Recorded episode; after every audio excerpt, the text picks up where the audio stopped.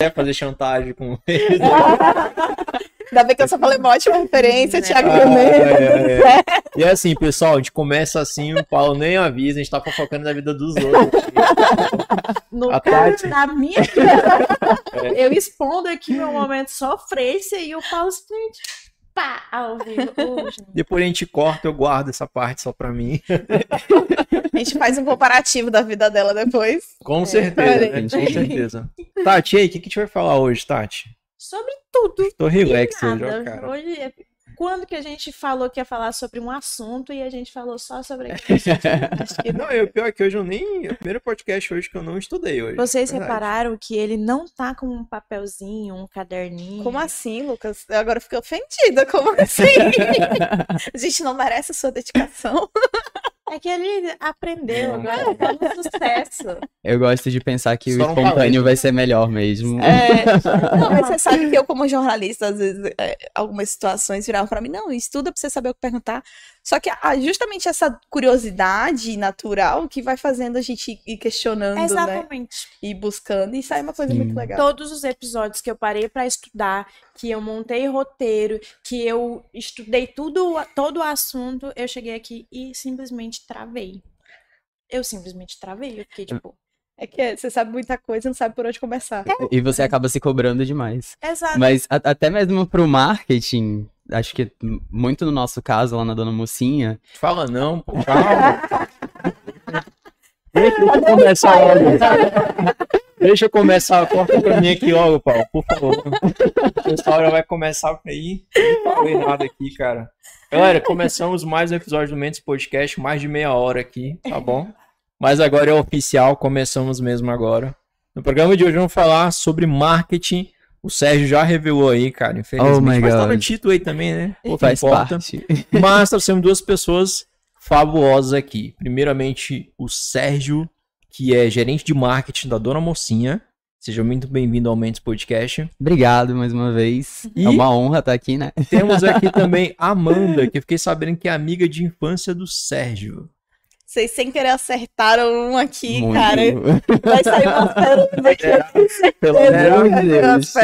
Amanda também é supervisora de marketing do grupo Ovema.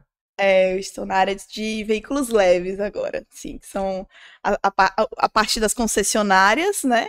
E de todas as empresas que lidam ali com os, com os veículos leves. Amanda, como sempre falo, seja bem-vinda ao Mendes Podcast. Obrigada. Desculpa porque finalmente deu certo o nosso episódio, né? Sim. Olha, vocês viram aí várias vezes, né? A gente postando que vai, vai, vai, não não ia. vai. Pois agora Mas a gente tava esperando você voltar pra Rovema pra fazer esse episódio, É, né? com certeza. A gente tava esperando adquirir as câmeras assim, primeiro, né? né? Pra gravar um episódio decente com você. Foi por isso. foi. Exato. Bem, vamos atrasar um pouquinho, né? Vai que. Ambos já estiveram aqui no nosso espaço, porém como acompanhantes. Bastidores, né, Eles cara? lembram que era só no celularzinho. Sim, sim. Estamos evoluindo. Olha aí, tá vendo? Ó, Calma. Patrocínio vocês estão chegando. Os livros, os livros. hoje eu só termino esse podcast quando tiver contrato assinado com Rovema e Dona Mocinha.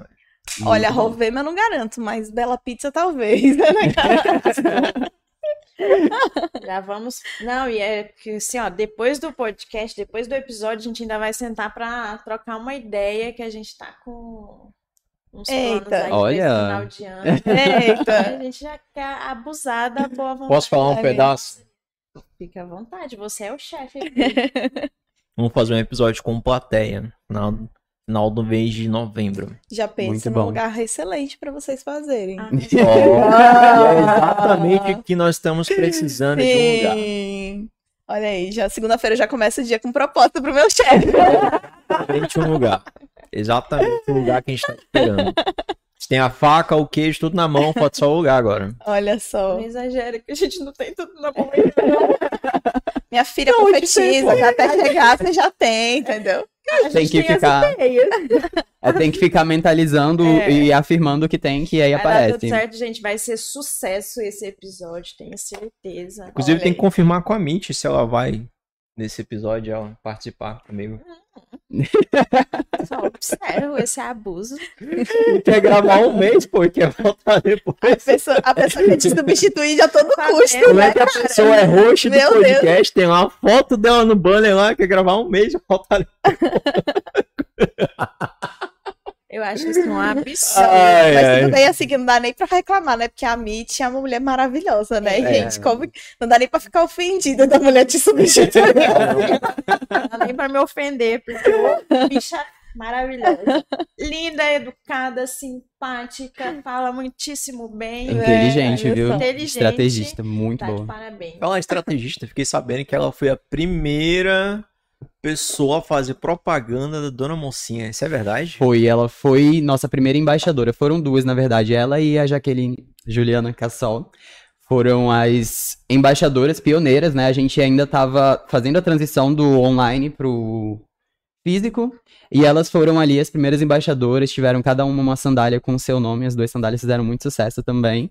E até hoje a gente mantém relação, né? Tipo, fica mais amizade e história, porque fez parte da nossa história, né? Então, Eu lembro muito do, do dia da inauguração da loja ali da Carlos Gomes, que foi uma coisa Aham. assim nossa. Sensacional, né? foi, Elas tipo, chegaram Tapete assim. vermelho de Hollywood. É, elas chegaram com as sandálias, assim, foi uma coisa, um pré-lançamento muito, muito sim. detalhista, assim, né? Foi muito bom. Foi muito bom. É uma foto que tem a... São três mulheres saindo do carro e aí a Isso, Clara é uma. É a Clara no centro e as Ah, duas. entendi. acompanhando. Sim. É um vídeo que eu uso até hoje. Interessante, cara. Interessante. Gente, vamos começar pelo básico. O que que pra vocês é... O que que pra vocês é marketing? Foi ordem alfabética o negócio aí? Ué. básico. A gente vai falar do marketing. Eu falo o que que uma é? palavra e você fala outra, vai. O. ma- A gente tinha amiga há muito tempo, mas não terrível, assim, calma. Daqui pra nossa morte a gente completa a frase um da outra. É, eu acho que marketing pra mim é tudo que tá entre o produto e o cliente. Tudo. O marketing é a única área que ela se envolve com todas as outras áreas de uma empresa. Ela se envolve com o atendimento, ela se envolve com a venda, ela se envolve com a compra do produto, com pós-venda. Então, é, é tudo que liga produto e, e cliente é o marketing, assim. E acho que até por isso as pessoas se confundem tanto sobre o que é marketing, né? Porque é tanta coisa, ele Sim. pode ser tanta coisa, né? Então, acho que, que é um dos motivos de, de É o mais legal e também é o mais complicado ao mesmo tempo. Eu gosto de ver o marketing como um, um diálogo, digamos assim. Uma conversa, onde eu tento passar uma mensagem, eu preciso passar uma mensagem, eu preciso representar alguma coisa, mostrar o que eu quero para as pessoas, quem eu sou, o que eu sou, o que eu faço, qual é o meu serviço, é, aonde eu quero chegar. Tudo isso é um diálogo mesmo. Eu consigo ver o marketing como um diálogo entre várias pessoas, né? Acho que é uma comunicação direta e indireta ao mesmo tempo. E hoje, como é que vocês conseguem. É... Porque vocês estão em áreas do marketing da empresa de vocês, que nem já citou, né? Como é que vocês conseguem conversar então com o público de vocês? É, eu acho que tudo, tudo parte do, do princípio de você entender o que é o seu produto e como, como o seu cliente recebe aquilo, né? Esses dias eu estava assistindo o nosso último encontro do, dos líderes da Ambev e aí a gente estava com uma, uma convidada, que é a Daniele, ela é da área lá dentro da Ambev de drinks prontos. Então ela tá trabalhando só com essa nova parte de drinks prontos. E ela falando de toda a construção da carreira dela e tal. E ela entrou na Heineken, é, no comecinho da Heineken no Brasil. Tipo, bem no comecinho mesmo. E aí ela falou que, cara, a gente entendeu quem era o nosso público e a gente foi entender quais eram as outras marcas que esse público consumia. E como que essas outras marcas se comunicavam com eles. E daí você começa a entender como que é a linguagem que o seu público é, responde, né? Então, é, às vezes a gente fica fo- muito focado, não, eu tenho que vender o meu produto, meu produto, meu produto, mas hoje a gente vive um marketing 4.0 que ele já é totalmente ao contrário. O teu foco não é mais o produto, o teu foco é o seu cliente. É o atendimento, é a linguagem dele, é como ele recebe. Então, acho que, que parte desse princípio é você entender quem é aquela pessoa que você vai conversar, né? Daí vem a diferença de público-alvo e de persona, né? E aí hoje a gente já tá indo para um outro rolê que, que, que já são as personalidades, né, dentro da persona. Então, é, é, É evolução constante, né? É, e, e também, é, eu não sei se eu vou já adiantar alguma parte, sei lá, é a questão de... Fique à vontade. Fique à vontade. É a questão de, de, de conquistar fãs mesmo, né? De fazer relacionamentos. É, a gente, quando a gente fala de uma marca, a gente fala de um CNPJ, um, um código, uma imagem, não sei. E a gente está passando ela para pessoas, né? Então a gente tem que fazer com que essas pessoas se sintam parte disso, se sintam humanizadas dentro disso. É, a gente gosta muito de fazer, de, de, compartilhar o nosso, nosso processo, nossas conquistas, nossas vitórias, nossas derrotas também, tudo que dá certo, Sim. tudo que dá errado, para que o, os nossos é, clientes, seguidores, amigos, as pessoas que acompanham a gente se sintam parte disso também. Eu acho que isso é uma boa maneira de se comunicar, de, de passar uma mensagem, ser real, né? Ser transparente. Ser verdadeiro Sim. mesmo, né? Uhum. É isso que eu acho que às vezes, às vezes eu e a Tati dá certo com isso, entendeu? Que a gente é verdadeiro, a gente se zoa assim o tempo inteiro mesmo. Nossa, nossa relação é assim mesmo, né? Humilha na vida real mesmo. É verdade? É verdade. E, e, é isso que as pessoas procuram hoje em dia, né? A, agora a gente está num, numa era que as pessoas se conectam com marcas que tenham a ver com elas em, em propósito, em estilo, Sim. em tudo. Então, é, é, você olha, por exemplo, para Coca-Cola. Amigo, o que, que é Coca-Cola para mim? Tudo. Não, é porque eu sou, além de ser completamente viciada em Coca-Cola, eu sou realmente fã da marca, muito fã Sim. da marca. E aí você pode e pensa, a Coca-Cola não vende refrigerante há muito tempo. Quando você lembra da Coca-Cola, você lembra o quê? Do Natal? Você lembra das propagandas de felicidade, você lembra dos ursinhos abrindo. Família. Você lembra das garrafinhas da, da, da Coca na Copa, da, da, você juntando tampinha. Então, assim, a Coca-Cola, há muito tempo, ela já vem de sentimentos, momentos que ela tá presente. A gente até zoa, né? Tipo, ah, essa comida aqui merecia uma coquinha. coquinha. então é isso, tipo, é, as marcas hoje elas têm que se inspirar nesse modelo que começou lá atrás com a Coca-Cola. Você vende hoje sentimentos, relacionamento, é isso que você vende, é assim que você atrai fãs para sua marca, sabe? É, é muito nesse sentido. Você acha que o marketing pode vender até produto ruim? Com certeza. Você pode até vender, se você vai ter uma revenda Aí é um problema, né? Se o cliente vai retornar, aí é, é outra história. Né? Aí ele pode retornar ou com uma ordem judicial, né? É, e que entra... conjunto também. É, e que entra a parte da transparência, é. né? A gente tem que ser transparente mesmo, então... E, e, eu acredito que até a empresa em si não queira vender uma coisa ruim, né? Um produto ruim. É, a gente tem, tem que... Uma, tem alguma... Se é que vocês podem falar isso, tem alguma briga dentro da empresa, assim, que vocês já trabalharam ou não? Tipo assim, o marketing que é mega criativo inovador quer lançar uma propaganda e tem uma outra área lá, não, não vamos fazer isso, não acho que é um caminho legal, acho que pode vir um processo. Eu acho que não é uma briga, mas eu acho que o marketing ele sempre está pensando muito à frente do, dos outros setores. E é que nem a gente estava falando, né? O marketing ele é muita coisa. Então, às vezes, as pessoas não conseguem entender. Mas eu acho que é da responsabilidade de quem faz o marketing de traduzir isso para as pessoas também. O marketing do teu produto, da tua empresa, começa com o teu relacionamento com os outros setores.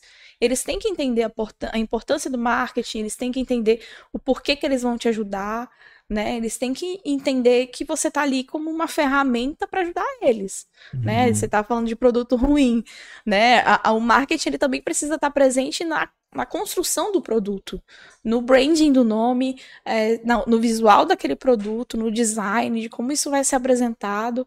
É, o Sérgio cansou de ajudar também em, em, em, desenvolvimento de sapatos, que eu fiquei sabendo por outras pessoas, amigo. É absurdo isso. Eu fiquei sabendo ontem por outras pessoas, pela Kátia, tá? Que eu fiquei sabendo que você ajuda a desenhar os sapatos também. Sim. Então, é, que a minha chefe também é uma das franqueadas, né? Da, é. da Dona Ela, Mocinha. A, a Kátia agora é franqueada da Carlos Gomes, que foi a nossa primeira loja física. E tem um significado muito especial pra gente. Essa, cara, é uma conexão muito grande, vocês acertaram muito aqui. Tô sempre chefe, estou usando tal. eu também, chefe, eu também. Eu descalço. Você durou mocinho isso aí? É. É um coturno. Ah. Até o 39. Ó, eu ainda não tô usando. Estou usando Mr. Cat. Mr. Cat não paga, mas Que eu gostaria muito de usar senhor mocinho algum dia. Olha aí. Tá anotado já na pauta da próxima reunião. Ana Clara chegou de viagem, a gente vai ter mais conversas. Bora abrir antes da Claro? Sei. Depois a gente rebente pelo dobro. Senhor mocinho? Ai. Mas o marketing, eu acho, eu sempre tive um- um- uma paixãozinha pelo marketing e eu realmente vejo que ele tá ligado a tudo dentro da empresa. É, eu acho que até a forma de como você se comporta perante o seu cliente, a postura que você tem no ambiente de trabalho, é uma forma de marketing. Que nem eu trabalho com fotografia, fotografando, estou fotografando eventos. E na minha cabeça, como profissional, a forma como eu, a postura que eu estou ali no evento, como eu me comporto, acaba sendo um marketing positivo ou negativo para a empresa. Porque se eu não estou bem vestida, se eu não estou sorrindo, se eu não estou sendo educada, os meus clientes vão ver isso como uma forma negativa e vão reclamar da empresa e vai afetar diretamente ao serviço que eu estou entregando. Tanto que a gente recebe inúmeras reclamações de que, ai, profissional não não estava alegre, ai, não fez isso. E eu vejo que prejudica. E eu falo, cara, como a nossa apresentação como pessoa influencia sim no que nós estamos entregando para o nosso cliente. E eles não querem só o serviço, eles querem o tratamento, aquele, aquele cuidado. Que nem essa semana eu escutei de uma cliente, ela falou assim: cara, para vocês pode ser só mais uma foto. Vocês fotografam todas as turmas de medicina de Rondônia e Acre. É só mais uma foto. Mas pra gente não.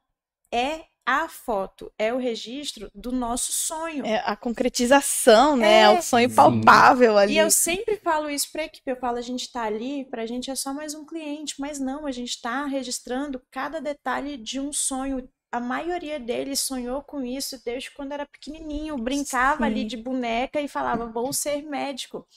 E é a realização desse sonho, e é a gente que vai registrar isso em imagens, para daqui a alguns anos eles mostrarem para os filhos, eles lembrarem, eles olharem o álbum e falarem, cara, eu consigo sentir pela fotografia a emoção que eu senti naquele momento. Só que se a gente não tiver esse cuidado de captar isso, eu não vou Sim. entregar um bom serviço. E aí vai pesar de forma negativa para a empresa. Então eu vejo que tudo isso em- tá, acaba sendo um marketing. Com certeza. A qualidade, o atendimento, a postura, tudo é marketing dentro da empresa. Então, e isso se aplica a qualquer tipo de negócio, né? Você falou aí do sonho deles, da- do, do momento que eles queriam estar vivendo e tal. E é a mesma coisa de uma pessoa entrar na loja procurando um sapato, uma mulher procurando um sapato para casamento, por exemplo, ou até para uma ocasião mais simples, também vai estar ali procurando um sonho, é, mesmo que seja um sonho menor, um sonho pequeno e tal, mas é um, um sonho que ela tá tendo ali de comprar um sapato, e aquele momento vai ser especial para ela de alguma forma, entendeu? que a É, gente souber usar isso de uma forma o- positiva. O, fato dela se sentir mais poderosa, dela se Sim. sentir mais bonita. A- a- o relacionamento da mulher com o sapato é uma coisa muito, muito estranha, né? Muito diferente. É muito. É, é, é surreal. É surreal. Essa aí eu ainda não, não tenho estudos aprofundados pra poder falar, mas tem uma relação entre mulher e sapato que. Acho que vem dos primórdios aí, porque Mas é, quando eu ficava triste, eu comprava sapatos. Agora eu não faço mais isso porque não tem mais dinheiro. Mas você sabe que isso que você tá falando é muito, entra muito na parte do marketing de experiência, né? Que já era uma tendência muito forte antes da pandemia. E hoje, mais ainda. Por quê? Hoje a pessoa entende que, cara, se eu quero só um produto, eu vou pedir pra comer em casa, por exemplo, um delivery. Né? Eu vou trazer o exemplo da Bela Pizza, tá? Se eu quero só um- um- um- comer a comida boa e tal, eu vou comer no conforto da minha casa. Sabe? Minha irmã, por exemplo, ela tem três filhos, ela e o marido. São cinco pessoas pra sair de casa. São cinco pessoas pra se arrumar, pra entrar no carro, pra chegar lá, pra escolher o pedido. É muito estresse, entendeu? Então, se o local, se a experiência do local não valer a pena, pra que que ele vai sair de casa? Então hoje eu tenho buscado muito isso também. Eu, Amanda, tenho ido em restaurantes um pouco mais assim, né? Uma vez por mês, umas salgadinhos. Mas é porque eu quero experiências. Eu quero, eu quero saber como é estar na- naquele local diferente. E é uma coisa que falta um pouco em, em Porto Velho. Eu vim de- do interior agora. E, e não de locais diferentes, mas, por exemplo, o atendimento é muito diferente de Porto Velho. É muito diferente. Aqui, às vezes, a gente tem que estar. parece que você tá pedindo um favor, né? Sim. parece que você tá ali comprando alguma coisa pedindo um favor. Coisas que eu acho que não Então- deveria ser um diferencial já. Qualidade e atendimento. Exatamente. O atendimento. Aí Você entra na Dona Mocinha, por exemplo, é uma vibe totalmente diferente Uhum. como atendem você, né, amigo? Sim, Como que é o é... A gente, inclusive, essa questão da, da experiência, a gente sempre teve isso, né? Mas a gente implementou de verdade para que todas as lojas tenham essa questão da experiência, nem que seja um cafezinho que você tem ali diferente para para cliente e tal, mas principalmente o relacionamento do, do vendedor, de quem tá ali na frente conversando com ela, da gerente que vai estar ali no piso de venda também, essa parte toda de fazer essa pessoa que entrou dentro da loja se sentir especial. E a gente costuma sempre falar isso. As pessoas não saem mais de casa para comprar as coisas. Você quer comprar uma roupa, você entra ali na, na Shein, na Shopee, compra alguma coisa e etc. Pede um delivery, chega em casa. Então as pessoas têm essa facilidade, não tem mais pra que sair de casa. Tem Então, provador se- virtual também já, pra isso também. É. Tem provador virtual Sim. também. Ah, pra tem isso. até provador virtual. Então, tipo assim, se alguém saiu da casa dele pra ir na sua loja pra comprar, cara, pra ser atendido por você, então você tem que tratar aquela pessoa como se fosse a última do mundo, sim, como se fosse um rei. A mínima, o mínimo que você tem que fazer é isso. É o né, mínimo, é o mínimo. E, e quando a gente consegue aplicar isso de uma maneira assertiva mesmo, é muito bacana, porque tem clientes que vão em loja só pra conversar mesmo, só pra jogar a conversa fora.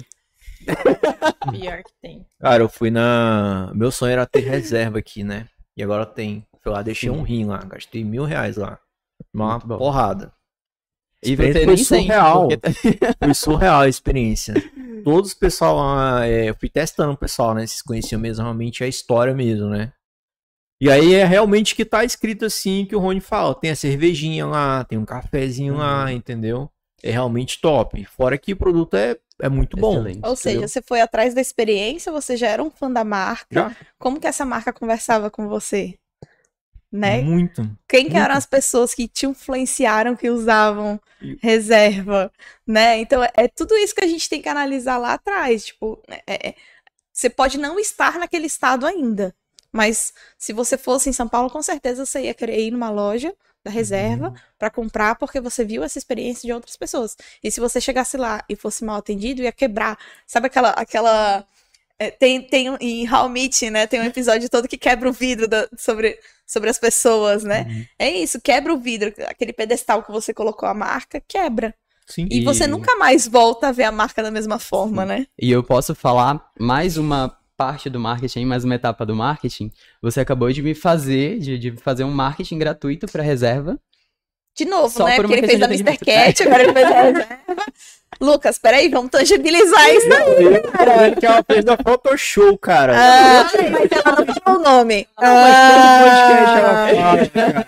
É foda isso. Não, falou. bicho. Mulheres unidas aqui, ó. Não vou deixar você sofrer hoje, Tati. Não vou. Vamos trazer a Mitch, que a Mitch vai falar do podcast mesmo, por exemplo. o pessoal se amarra quando chega aqui e depois a gente faz um corte. Tipo, a gente pega aquele momento que a pessoa falou algo muito foda, entendeu? Às vezes que é algo que é emocionante pra aquela pessoa. Aham. Ou que a pessoa falou algo que, sei lá, tava presa dentro dela e falou. Como se fosse uma consulta com um psicólogo aqui. Entendeu? Aí às vezes lá o, o- algum fã, que nem quando veio aqui a Clara. Cara, te pegou um momento dela ali que foi surreal, o pessoal gostou e Sim. tal. Quando veio a Jenny Sim. também aqui, que ela contou a história da mulher lá que conseguiu sair da casa do marido e se sustentar sozinha, entendeu? É. Quantas pessoas que não foram lá comentar lá embaixo, lá depois, lá nos comentários? Ué, do próprio desabafo Entendeu? seu, você conseguiu um áudio maravilhoso ali, né? Acho que Com foi. certeza. Gente, foi muito emocionante aquele dia. Então, Pra você, a gente o viu, nosso podcast muito... em si mesmo é, por si só, é uma. Eu diria que é o melhor exemplo. É verdade. Sim. Diria que é o melhor exemplo. É legal tal, falar de outras marcas, mas eu prefiro falar do nosso exemplo totalmente. Eu não citei nomes, É, realmente, nada. Ele realmente. que tá fazendo a propaganda É, gratuita. aí ele aqui. mesmo se corrigiu, agora ele tá jogando pra você. Não, cara, que eu fico puto, porra, vamos falar do podcast, pô. Olha, você que dá um puta de um trabalho aqui fazer isso aqui. É, É sério, verdade. eu fico indignado, cara. Mas enfim. Eu fico indignado, cara. Deixa Mas ela, aí? deixa ela fazer a divulgação, que daí tem mais cliente, ela recebe mais, ela sai da sua casa. Pois é, cara. Ficou Isso acontece ficou também. putinho, É. Paulo, como é que faz pra vender gasolina, Paulo? Lá? Faz marketing pros clientes? Só o preço? Não tem mais nada além disso. Olha, eu já digo que Mas o há posto controvérsias é, aí. o posto Ipiranga não é um exemplo forte? O posto Ipiranga tem a propaganda, né, no posto Ipiranga. Eles vendem, além de gasolina, tem as outras coisas também. Não, posto Ipiranga, vocês É conhecem que tem, propaganda, tem, né? tem coisas que se vendem sozinhas, né? Que são de necessidade, de primeira necessidade. Mas aí, por exemplo, tem vários postos na cidade. O que, que vai fazer o cliente chegar no teu posto? Às vezes é localidade, às vezes é preço. Tem cliente que vai só pelo preço, tem cliente que Você, vai só você pela tem que entender também que você tem vários nichos de clientes diferentes, né? Várias Sim, categorias de clientes exatamente. diferentes. E aí, de- por exemplo, a gente tem um excelente exemplo de quem tá fazendo um marketing maravilhoso de posto de gasolina, que é o Rato Andrade. Uhum. Cara, quem que não tá vendo o rolê dele de frentista? O cara foi lá, se vestiu de frentista, sabe? Pra fazer conteúdo. Então, é, é um diferencial, né? Às vezes, o marketing, beleza, ele, você tá vendendo sozinho. Mas o marketing não é só venda. O marketing, ele é confirmação de marca. O É. marketing, ele é relacionamento com o seu cliente. O Visibilidade. marketing é visibilidade. O marketing é você reduzir o tempo de compra. Eu consigo trabalhar um- uma parte toda educacional nas redes sociais que o cliente hoje pesquisa muito antes de comprar alguns produtos mais caros. E quando ele chegar na loja, ele já sabe o que ele quer, como ele quer parcelar. E o teu vendedor gasta cinco minutos e já está pronto para atender outro. Tempo é dinheiro. Entendeu? Uhum. Então, assim, eh, se você consegue fazer uma venda mais fácil, você vai entrando mais cliente, você vai atraindo mais cliente. Então, é, é, tudo isso, as pessoas acham que marketing é só venda, e não é. Às vezes é, é realmente a confirmação de marca. Você acha que Coca-Cola não se vende sozinha? Se vende. Ninguém, se ele quisesse passar um mês sem fazer propaganda, ele passava, entendeu? Só o Cristiano Ronaldo não compra. Mas ali foi jogada, tá? Ali eu acho que foi, foi o sentido de Será que foi? Ele sabe que a imagem dele vale muito, boy. Ele sabe que a imagem dele vale. E, e ele só se relaciona com as marcas que pagam pra ele. E ele tá certíssimo. É. A imagem. Ó, o cara tava numa, conferen numa, numa conferência de imprensa com a marca ali na frente aparecendo. Ele sabia que ele ia aparecer em vários locais diferentes. Ele ia fazer propaganda de graça. Hum, A imagem dele vale dinheiro. né? É que nem a gente brinca, né? Ah, Quando a gente entra pro marketing, a gente não é mais um CPF, a gente é um CNPJ. Uhum. É a minha marca se relacionando com outra marca. Então, é, é muito nesse É um sentido. manifesto de várias pessoas ali. Lutando por- Porque aí entra naquilo que a Tati estava falando, no sentido de que você representa uma empresa. Né? A Mona Lisa, que vocês entrevistaram já outra vez, tem um, um texto muito bom que fala disso, do CPF atrelado ao CNPJ. Hoje as empresas procuram humanização, ah, etc. Eles querem aquilo que um sistema não faz. Eles querem o pensamento, eles querem é, é, o sentimento, eles querem a, construção humana da pessoa, toda aquela jornada, a- a- a- toda a trajetória dela inclusa naquele trabalho. Então, é, é, você tem que se considerar um CNPJ para até você entender como você se porta, como você se veste, que você é uma marca atrelada a outra marca, então você está representando alguém. Tudo isso conta. Sim. Ele Eu- tá assim porque eu- eu bato nele, tem tempo para ele fazer conteúdo, ó. Eu bato É. nele tem muito tempo. A gente vai chegar lá, a gente vai chegar lá. É porque ele tem, ele tem muito conhecimento de venda, de marketing dentro dessa área de moda. E aí eu fico enchendo os sacos que ele tem que colocar isso pra fora, entendeu? Ele tem que colocar isso pro mundo. Mas é Vai- uma a gente vai chegar lá, a gente É, vai chegar lá. Eu, lá. eu vou conseguir um dia abrir um espaço na minha agenda. Ai, menino, Mas eu já, tô- eu já trabalho em cima disso. Eu já trabalho em cima disso. Sim. Por exemplo, agora, me usando como exemplo de marketing aqui. Se vocês fossem me descrever para qualquer pessoa, ai, esse final de semana a gente vai fazer um episódio com o Sérgio. É quem é Sérgio? Qual é a primeira coisa que vocês vão falar? Aquele rapaz do cabelo rosa. Branding. E é exatamente branding. isso. Exatamente. Entendi. E o rosa já atrela muita marca Atrela de, a de moda, a feminilidade, que tem a questão dos Inclusive- sapatos que você trabalha hoje, Sim, né? na faculdade tem uns amigos meus que falam que onde olha a Dona Mocinha já lembra de mim. Então, tipo, meio que eu já tô atrelado ali. Tá ao- desde o começo, né, amigo? Eu entrei um pouquinho depois da inauguração da, da primeira loja física.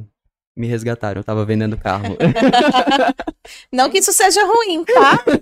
Você só não confiava. mim. É, você só, você só estava na empresa errada, porque se fosse na empresa certa, você teria sido aceito, tá? Vamos deixar abaixo. É, concorrência aí. Depende qual era o carro. Tá? Não, não, não fala não, que acabei você não vai me comprometer. Você não vai me comprometer. Aqui a gente tem um pacto de 20 anos, né? Mas esses dias eu tava, eu acho que eu tava até em um evento, eu não sei, eu tava em algum lugar, e aí a pessoa chegou, uma pessoa que já me conhece há muitos anos, e aí ela chegou e ela não falou comigo como Tati. Uhum. E aí, Tati, como tá a vida? Não. Ela falou assim: "E aí, mo- moça do podcast, como que tá o podcast?" Eu fiquei tipo, Venceu, gata. como assim?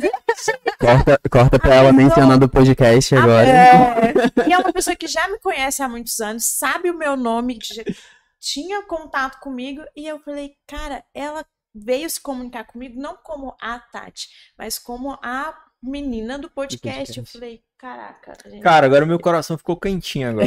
Finalmente. Eu senti, eu senti. Finalmente. Paulo, bora aplaudir, Paulo, porque esse é o último podcast, cara. Hoje vai rolar de tudo aqui. e, e tem tudo isso. O Lucas não, não pega mais no meu pé, mas no começo eu vinha gravar de cabelo na caneta. Gente, literalmente, eu colocava uma caneta aqui, descalço. Hoje eu também tô descalço, mas é porque meu pé não aguenta ver um sapato. Não, tudo bem, tá vestido, tá cobrindo, É. tá tudo certo. Será? A gente vai conversar um pouco melhor sobre isso depois. Gente, eu fiquei ontem o dia inteiro em pé, cheguei em casa às sete da manhã, sapato fechado, meu pé não tá aguentando, literalmente. Não era a dona mocinha, né? É, e aí até me perdi. Ah, tipo assim, não passava um batom, nada. Colocava uma roupa qualquer e aí o Lucas começou, tipo, pequenas cutucadas ali, a cutucada do sapato. E aí eu comecei a mudar, co- comecei a escolher a roupa, a passar uma maquiagem leve, a arrumar o cabelo, a calçar um sapato. E as pessoas percebem. Eu já- tanto que o Lucas já, é, e o Lucas também já recebeu mensagem, nossa, agora ela tá se arrumando, né? Tá de parabéns. Isso faz diferença. E eu até É pretendente, Lucas trabalhando melhor que o Tinder. Isso, cara. Depois que eu comecei a me arrumar, eu sento aqui e me sinto muito mais confortável de gravar, eu me sinto muito mais à vontade Uhum. do que antes. E faz a diferença. E eu entendo. Eu falei, cara, eu tô aqui representando o Mente. Não dá pra eu chegar aqui de qualquer jeito, com Sim. qualquer roupa e pronto, como se eu não me importasse. Não, eu O convidado se sente importante? Quando isso Então eu tenho isso. que Por representar. exemplo, quando eu te mandei lá o terrine pra você escolher. Escolhi puro marketing ali. O pessoal sente, nossa, que chique, né? Ele mandou pra mim escolher, cara. Meu, Eu, é, inclusive, favorito. comprei terrine depois de experimentar aqui, então. Aí, ó. Eu ainda Tem não pelo menos uma pessoa convertida, tá? Ó, o patrocinador, pode continuar. Eu ainda não experimentei, mas eu já falei pra todo mundo que eu vou experimentar, já mostrei pra todo mundo também. Eu falei, gente, olha isso aqui. Eu Ele não sei veio nem me como é que perguntar qual que eu escolho. Aí eu falei, olha, amigo, eu já provei esse, esse é muito bom. E depois, Paulo, pega uma pra nós, por favor. As pessoas sempre me é? mandam mensagem. Gente, todo episódio que eu posto foto ou vídeo do Terrine, alguém manda mensagem. Isso realmente é bom? Eu falei, cara, não é exagero nosso, não. Isso aqui é Sim. muito bom. Aí a pessoa fala, aí eu vou comprar então pra provar. Depois a pessoa manda mensagem e fala, cara, eu comprei e é sensacional. Eu falei, eu falei, confia na mãe, minha mãe sabe das coisas. E é engraçado, e é engraçado que assim, a gente, puxando de novo pro marketing um pouquinho desse sentido, a gente acha que só grandes influenciadores que influenciam a gente, né? E na verdade não é. A- a- a- o ser humano a gente só conseguiu evoluir pela influência, né? Tipo, ó, por aqui tem um urso que vai te matar, tem um- uma onça ali, um negócio, aqui tem uma caverna boa pra você ficar. Então, a, a influência, ela vem, acompanha toda a história do ser humano. E às vezes essa micro-influência, essa é, nano-influência, né? Que são influenciadores de até 5 mil seguidores, fazem mais sentido para as marcas do que grandes influenciadores, né? Quem nunca perguntou é, é, indicação de médico, quem nunca perguntou indicação de um salão de beleza, de alguma coisa. Eu vim perguntando coisa pra isso aqui. Que é exatamente o que eu falei ali que o Lucas fez com a gente, né? Que foi, falou da, da loja, da reserva e tal. Esse marketing boca a boca, eu acho que é até mais eficaz, mais assertivo do que o investimento em influenciadores maiores e tal. Também é necessário, né? Não vamos É, Tirar não, o mérito. Então, são estratégias e estratégias, são, né? isso, são estratégias é, diferentes. E tem toda a questão de fazer com que o público que tá te acompanhando se sinta parte disso também, né? A gente fez uma campanha na Dona Mocinha, foi a- acho que a primeira campanha que eu já tava dentro já, já tava trabalhando com marketing, que foi a Rainbow Collection, que a gente chamou perfis de clientes diferentes, foram acho que seis perfis, cinco ou seis perfis diferentes, de clientes da marca, para fazer essa campanha com a gente. E foi muito legal. Foi muito bacana. As clientes, as pessoas vendo que é, são reais, né? Não, não é uma modelo, uma top model, tal, etc. E aí, a partir disso, a gente sempre tenta trazer clientes, tenta é, inserir elas no nosso marketing também, para ter esse relacionamento com o público dentro da, da marca, né? Mas É. eu me influencio muito mais pelas pequenas, pelas pessoas do meu cotidiano e que estão ali indicando e que eu vejo usando, do que pelas influenciadoras, do que pelas pessoas que trabalham como influenciadoras. Porque eu vejo que 90% delas tipo, nem usa a marca, só tá ali divulgando Sim. realmente porque tá recebendo, e para mim essas pessoas não me influenciam. Então eu me sinto influenciada e eu vou atrás quando eu quero alguma coisa das pessoas do meu dia a dia, o que elas realmente estão usando. Porque eu falo, ah, essa daqui, ela está sendo paga para usar isso aqui, para divulgar isso aqui, então não não consigo tirar como base. Agora, se eu vejo uma pessoa que eu conheço e que realmente está ali no dia a dia usando aquele sapato, usando aquele produto, é porque realmente para aquela pessoa o produto é válido, ela tá validando aquilo para mim. E é onde eu me sinto influenciada. Agora, as grandes não me influenciam nem um pouco. E às vezes não é nem. É, é, tipo assim, o grande influenciador, qual que é o papel dele? É muito mais de mostrar as possibilidades daquela marca. Uhum. É, olha, gente, existe essa marca, essa marca tá fazendo assim, assim, assado, o produto é assim, nananã. É toda uma construção de educação. Lembra que eu tava falando? Do cliente que pesquisa antes. Às vezes o cliente tá com um problema, não sabe como resolver, e aí um grande influenciador aparece e mostra uma possível solução. Então, esse é um ponto. Agora, você quer ver como que a, a, a, a influência ela vai não só em produto, mas também em comportamentos. Tem uma amiga minha, Patrícia Bellini, não sei se você lembra dela. Hum, Patrícia Bellini, ela tá hoje como uma das gestoras da Desmonza, né? E aí ela viaja muito e tal. E aí ontem ela, tipo, ela até brincou, vou dar uma dica que ninguém me perguntou, mas eu quero dar. E aí ela postou vários vidrinhos pequenos de, de 100 ml de viagem. E ela falou, olha, sempre que eu vou optar, eu, sempre que eu vou comprar, eu, eu, eu compro por pequenos frascos, porque eu viajo muito, tem toda a questão de meio ambiente e tal, você não consome muito, né, um plástico maior, enfim, toda essa questão. E aí hoje eu fui na farmácia para comprar uma, uma água micelar. E aí eu vi um vidrinho pequeno. Aí eu lembrei dela automaticamente, eu lembrei que eu vou viajar e eu comprei o vidro pequeno. Aí eu mandei foto, eu acho que ela nem viu a mensagem ainda. Eu mandei mensagem pra ela assim: você não pode, não, é, ninguém pode falar que você não influenciou ninguém, mas Mas é verdade. você me influenciou. Mas isso é verdade, porque querendo ou não, acho que todo mundo é um pouco influenciador, né? A gente sempre acaba influenciando as pessoas ao nosso redor e cada um tem o seu núcleo ali de, de amigos, nem que sejam 20 pessoas. Se você converter 20 pessoas pelo valor de uma sandália, por exemplo, você já tem um número bom ali pra fazer um- uma semana de vendas boa. É, e se tu pega também, tipo, alguém que tem 300 seguidores, eu falo muito isso com os consultores na Dona Mocinha, porque todos eles são influenciadores da marca pra gente, né? É, não são só consultores, eles também têm Instagram profissional de consultores pra eles fazerem a própria influência deles, produzirem o É, próprio conteúdo deles. Também, também, É, né? A, gente tem, a galera tá criando até personagem, cara, é muito legal Sim, isso. Mas tem o- continua, desculpa. É, me perdi. Eu tava falando que eles são influenciadores da Ah, marca sim. e tal. Porque por mais que sejam 500, ai, só tem 500 seguidores, os influenciadores têm 20 mil, 50 mil, 100 mil, 1 milhão e tal, etc. Mas, gente, 500 pessoas, coloca 500 pessoas numa sala pra você ver. Sim. É muita gente, você consegue Faz fazer 500 um barulho. vezes num dia, mano. É, e, e é 500 pessoas minha, 500 pessoas sua, 500 pessoas sua. Então a gente tem um número muito bom. E são pessoas diferentes que vão estar assistindo. Nem Eu- sempre vai ser a mesma pessoa que vai Eu estar sou vendo. bem influenciado pelo Thiago, minha esposa também. Quem não sabe, Thiago é Meu esposo. esposo do, do E é, Beijo, cunhado. é um dos influenciadores da marca. Foi inclusive um dos pioneiros, né? Talvez por ser casado comigo, mas Ah. pego muito no pé dele por causa disso. É... E faz muita diferença, né? Inclusive, ele tem clientes, clientes fiéis até hoje por conta do diferencial da experiência da venda com ele. É, Você sabe como é que Tem foi, um né? post, né? Tem um post provando, uma publi ali que foi gratuita também. Aí, ó. Uma- qualquer- gratuita pra gente. O Thiago influenciou, o Lucas gostou, fez um post influenciando, que provavelmente influenciou outras, Outras pessoas, a pessoas. procurar o Thiago, procurar Sim. a marca. Com Exatamente. Então, assim, não é só as 500 pessoas do Thiago. É as 500 pessoas do Thiago, mas as pessoas do Lucas, mais as pessoas das pessoas do Lucas. E, E aí assim- vai virando. É, a gente tem estudos dentro do marketing que dizem que um cliente satisfeito, ele fala para até outras cinco pessoas em conversas informais, mundo. de, de núcleo de intimidade.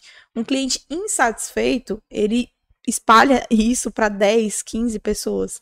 Então, assim, é, essa influência é interessante a gente lembrar também que ela é válida para o mal. É, Né? Então, quando a pessoa quer queimar aquela marca também, ela vai até com mais ódio, entendeu? Ela vai com mais vontade. coloca mais reticências É. no marketing ainda, porque até as experiências ruins, o marketing tem que ir lá pegar a experiência ruim e usar isso ao seu favor para É. reverter a situação.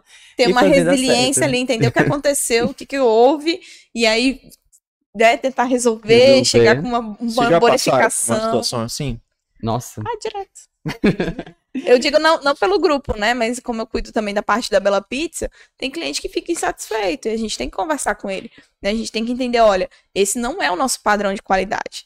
Então, é muitas vezes o cliente chega na- no, no Instagram ali, no, no direct, ele fala, poxa, eu sou cliente de vocês há um tempão e tal, e a pizza veio assim, assim, assado. É a primeira coisa que a gente fala, olha, desculpa, você sabe que esse não é o nosso padrão, mas erros acontecem. Tem dia que a gente solta 400 pizzas, cara. Você acha que não vai sair uma pizza com erro? Uhum. Tem final de semana que a gente solta 400 pizzas no sábado. Então, é, em algum momento, esse- essa margem de erro acontece. Mas gente como você fez assim pra reverter a situação? Então, é exatamente isso. Olha, esse não é o nosso padrão. Você que é nosso cliente sabe disso. Mil desculpas, a gente vai ver o que, que aconteceu e a gente realmente vai ver. A gente puxa a comanda, a gente vê qual foi o pedido, quem que fez a pizza, por que, que não, não foi certo, se foi o motoboy, qual que era a rota do motoboy para entender se ele fez muita curva ou não. A gente realmente tem esse cuidado, sabe? E aí, pro cliente, parece que é só eu tô pedindo desculpas, né? Sim. e dando uma bonificação pra ele de outra pizza, às vezes, né, gente? Não vamos também, a gente vai analisar o caso, tá? Não é sempre que você reclama que você vai ter uma bonificação, tá bom? Não, é porque cliente é uma coisa, é Sim. pesado. Cliente de alimentação é pesado, boy. Tipo assim, ele come a pizza inteira, ele fala que tava ruim e deixa uma fatia. Aí ele reclama com uma fatia, entendeu? Mas assim. Estratégia boa. É. Gostei, gostei. É, tem muito lugar que não tá aceitando mais Pix por causa disso, você sabia? Por exemplo, tem uma loja de doces ali no shopping que ela não tá recebendo Pix, porque as pessoas só estavam agendando. Não estavam Qual é? fazendo o pagamento. Ela não. é- Lucas, Olha. bebê, quase oito anos de marketing nas costas. Você acha que eu vou ficar queimando assim? Pera ainda. e aí, mas é, eu, em primeiro momento eu fiquei, putz, eu não aceito Pix pelo século XXI, como assim? Aí eu perguntei pro caixa, a menina, não, é porque tem gente que só agenda, e como não fica com a gente a conta aqui, a gente não tem como saber e tal. E aí tava tendo muito calote. Então, é, o ramo de alimentação, ele é muito complicado, né? Então, eu acho que ele é um- a maior escola para você gerir crises de clientes é o ramo de alimentação. E tem três coisas em Porto Velho que a galera não deixa de fazer, né? Pode estar sem pagar aluguel, mas não deixa de fazer. Alimentação, estética, né? E roupas. Achei que ela ia falar uma cervejinha. Não, é, tem isso também. Porque Tem isso também. Velho- Vamos dizer. Não, eu digo assim, de consumos, né? Bem de consumos, não de. Mas assim, entra na alimentação, cerveja, É. tá? Para de. E aí, mas, Mas é isso. no, no ramo da moda também não é muito diferente, não. E são coisas, às vezes, super aleatórias que acontecem. A gente teve um caso uma vez com uma cliente que fez até um comentário no nosso perfil do, do Google, é, criticando Nossa, por é causa de um- ainda que não dá pra pagar. Calma, calma que a gente vai chegar lá. É, ela fez um comentário insatisfeita, mas não foi por atendimento, não foi por qualidade do produto, foi porque teve um mal entendido em relação ao nome que aparece, né, da, do CNPJ, o nome... Fugiu qual o nome? O nome comercial. Da... A razão comercial. Razão social. Aí. a razão social que aparece lá, apareceu no cartão e tal. E aí teve um mal entendido e ela ficou bem chateada e fez esse comentário ruim lá no Google. É, a gente entrou em contato com a cliente, a cliente foi lá na loja, conversou diretamente com a Ana Clara. Hoje em dia essa cliente é uma grande amiga, é fã, super fã, só fala bem. Foi lá, excluiu o comentário e colocou um outro comentário falando que foi resolvido e que a marca é muito boa e é isso aí. Gestão de crise. Uma gestão de crise. E, e é engraçado que às vezes, assim, as pessoas esperam chegar à crise para depois ter um plano, né? De Sim. gestão. E aí tem algumas coisas que a gente já tem que estar. Quando a gente vai fazer lançamento de uma marca, a gente já prevê possíveis problemas que a gente pode ter. Mas os que a gente, a não gente prevê vai vão resolver? acontecer. E os que a gente não preveu também vão acontecer. assim. Mas teve, teve uma fala, desculpa, Tati, pode falar. Não, que eu ia falar que às vezes o cliente, mesmo ele conhecendo a qualidade do seu produto, se ele fica insatisfeito, ele vai falar. E aí ele vai começar a frase falando assim: Eu conheço a qualidade desse produto, eu sei que esse produto é top, mas eu tô insatisfeito porque eu recebi uma bosta. E eu falo, cara, se ele conhece a qualidade, se que ele tá sabe que o produto é bom, ele não poderia chegar de uma outra forma e falar, olha, eu fiquei um pouco satisfeita. O que que aconteceu? Mas não, ele já detona. Ele começa falando, eu sei que essa não é a qualidade, nananana, mas detona mesmo assim. Sim. Poxa, gente, o brasileiro, vamos tratar É. as pessoas com carinho. E quando você não gente. responde no mesmo momento que ele manda, e ele sai comentando nas últimas 30 postagens, assim, o mesmo Sim. comentário reclamando. Mas é, é, é- É é- isso é um, um caos pro marketing, porque você pode fazer acertar 50 vezes. Se você erra uma, as 50 já eram. Verdade. Sim. E eu descobri que tem pessoas que elas adoram ir lá na página do Google para fazer comentários.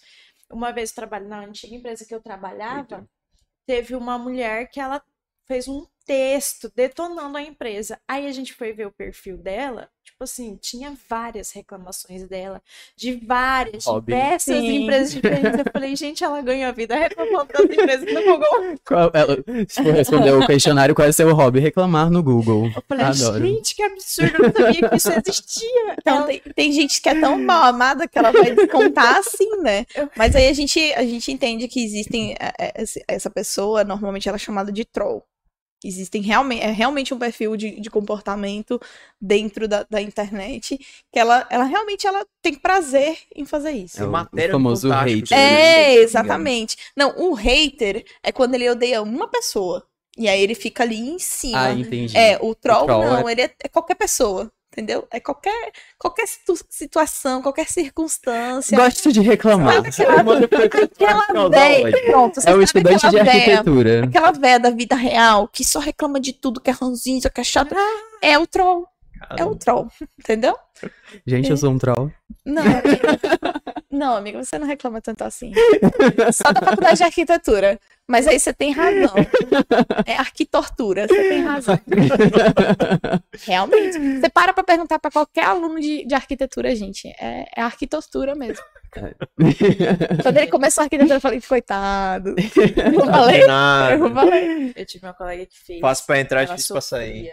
Ela sofria, ela chorava e falava, eu não aguento mais. Não é fácil. E ela terminou e ela nunca trabalhou na área. Ela terminou, ela saiu da faculdade traumatizada. Ela entregou o TCC dela na força do ódio. Na força do ódio. Ela fez Estamos ele aí. todinho, apresentou. E ela falou: essa porra desse certificado é só pra minha mãe colar na parede, porque eu não quero. Nunca trabalhou. Ela saiu traumatizada. Ela ficou doente, gente, na entrega do TCC dela. E é engraçado Entra como aqui, tá? a, a, a gente tem. Segurei E é engraçado vai rolar como- agora aqui, né? Né? É engraçado como a gente tem, ah, de novo, né, trazendo esse contexto, e o marketing, ele é muito de, de vivência também, do que, que você consome, né? Uhum. Antes de vir pra cá, eu tava assistindo o, o Domingão do Hulk, e aí as duas primeiras perguntas que estavam tendo lá, mexendo o Hulk pode, né? Mexendo o Hulk pode? E aí, as duas primeiras perguntas eram de coisas assim, muito de cultura pop. Era qual era o nome da rainha, que era esposa do rei atual. E aí eu sabia por causa de House of Dragons. E aí, que é a rainha consorte, né? E aí, a outra pergunta era qual é a capital de Cuba. Eu só lembrei por causa da música da Camila Cabello. Aí, então, são, é, por que, que eu tô trazendo isso, né? Porque o marketing, às vezes, eles olham, as pessoas olham, parece que a gente não tá fazendo nada. Mas a gente tá consumindo e trazendo bagagem, que é o tal do ócio criativo, né, amigo? E aí, tantas coisas que a gente coloca dentro de, de campanhas e de estratégia que vem desse, dessa o cultura, né? cérebro- O cérebro é uma coisa Bizarra. bizarra. é bizarro. É, é por isso que eu gosto muito de usar easter eggs nas campanhas, nas coisas todas que eu faço no Dona Mocinha, sempre tem um easter egg. Sempre vai ter alguma referência ali que se, alguém captar, Eu não sabia disso. prestem atenção. Quando Que vocês curioso. lerem, sempre É. tem um easter egg nas nossas campanhas. Ó, mas antes de falar do easter egg, vamos falar aqui rapidinho do The pra gente comer Vamos logo. fazer o nosso com fome, marketing. Momento de merchan. Tô com fome. Saudades de Terrine. Fala do Terrine, por favor, enquanto eu... Toda vez eu falo, as pessoas estão cansadas de ver eu falando tanto do Terrines da Dani. São maravilhosos. Dani, tô com saudade. Saudade de você, inclusive, Dani. Faz tempo que eu não vou lá buscar um terrine. A gente tem que marcar um churrasco com a Dani. Também acho. Também acho justo e tem que ter terrine no churrasco. Fazer igual. A Dani tem um cliente que ela, ela disse que ele pede terrine para comer com churrasco, com carne assada. Ué, Assa a carne, coloca e aí ele passa a carne no terrine. será que combina? Ela disse que ele acha maravilhoso. Esse aí eu gosto dele na macarronada, sabia? Exato, e ela tem um Fica outro, bom. Ela que falou que ela tem um outro cliente que pede o terrine para colocar na macarronada. Ele faz, cozinha Não, aí, macarrão. aí tudo bem. é, Combina. aí tal, joga mas- e mistura. Eu falei, Mas com gente, churrasco deve ser meio bizarro. assim. Cara, ela disse que ele adora, que sempre Poderia vai fazer viu? churrasco, Ó. ele vai lá com a carninha, mas deve ficar bom. Ó, dica de campanha, assim, as formas diferentes de se comer terrine. Sim. Cliente que comer da forma mais bizarra. A gente já comeu com bolacha, água e sal aqui. você. Você- É, foi bom, Temos fotos ainda foi bom, foi bom, foi bom. Gente, fotos. É que a galera, amiga, É a prova do quão bom é, né? é, e era Tá tipo assim, o negócio era tão bom e tinha tava cheio aqui no dia, né? E aí acabou os palitinhos que são deliciosos. Inclusive, esse palitinho sozinho é muito bom. É, eu já comi. esse- Quando eu fui comprar o terreno, eu comprei ele também, foi muito bom. E aí, é, a gente, todo mundo no, no, no terrine, meu Deus, ainda tem. E todo mundo querendo mais. Aí, acho que foi a Tati que falou, né? Pega você de aguentar. Uhum. Gente, é porque é muito bom. E acaba, porque enquanto a gente tá gravando, não dá pra comer. Eu ainda belisco. tal. Aham. Mas quando acaba o episódio, a gente senta aqui no chão e vai devorar. É, gente, vocês não veem a gente comendo tanto aqui, mas no final vou gravar pra vocês. A gente devorando isso aqui. Não, Não, a gente viu a Jenny. A Jenny aí é. é- Porque a gente tem uma, uma certa impressão assim, que a gente queria do convidado, né? Atenção, eu tô vendo se ela Chique e aprendeu. tal, não sei o quê. Eu tô vendo Pensar que ela não, aprendeu. no final a Jenny tava aí, comendo igual todo mundo aí, se acabando de tanto comer. Ai, gente, isso é uma coisa que eu adoro na minha amiga, que ela é muito acessível. É. Ela é muito tranquila nesse sentido. Gente, Não. eu até mandei foto de dica de vinho pra ela esses dias eu fui no mercado. Falei, olha, esse aqui, ó, você que gosta de vinho docinho, tá aqui, esse aqui é muito bom. Ela, meu Deus, eu vou comprar, já printei. Ela é sensacional, Ah, é. ela. Não, e ela gostou de um vinho que é um vinho barato aqui, né? Um, é um pérgola. Vinho super barato aqui. E ela amou ele. Vocês que é estão bem ah, docinho e tal. observando aí, né? Eu como tô. é pra... Eu tô vendo se você aprendeu a tirar. Gente, eu sou É. taurino, isso Teve aqui um vai ser uma tortura. Que eu, que eu Ele tá apertei. aguando já. Eita. O Taurino tá doido já na situação. Tem cena mais bonita, gente, que isso. Foi, foi. Eles estão mais fáceis de formar isso aí. Ah, Aê, então, é palminhas. maravilhoso. Vocês não estão entendendo. Quem não provou ainda, corre lá. Gente, é muito bom.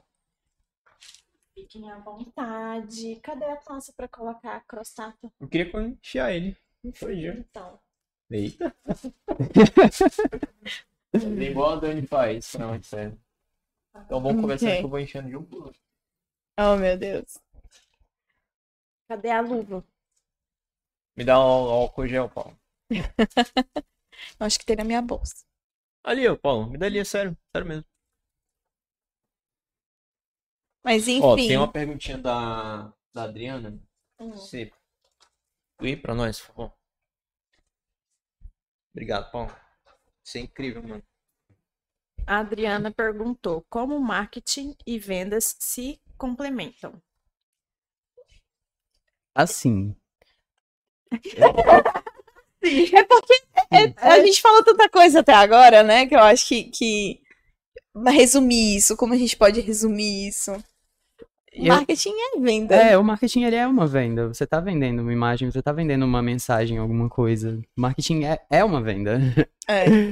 Eu acho que é essencial hoje o vendedor entender como funcionam as redes sociais e como é o comportamento desse cliente nas redes sociais. Eu acho que o. o- aí trazendo, vou puxar a sardinha agora para os meninos lá da Autovema. Eles, por exemplo, entenderam que eles criaram um personagem, é, tem, tem dois, três personagens lá, e aí eles, eles criaram esse personagem para saber como se comunicar com esse cliente.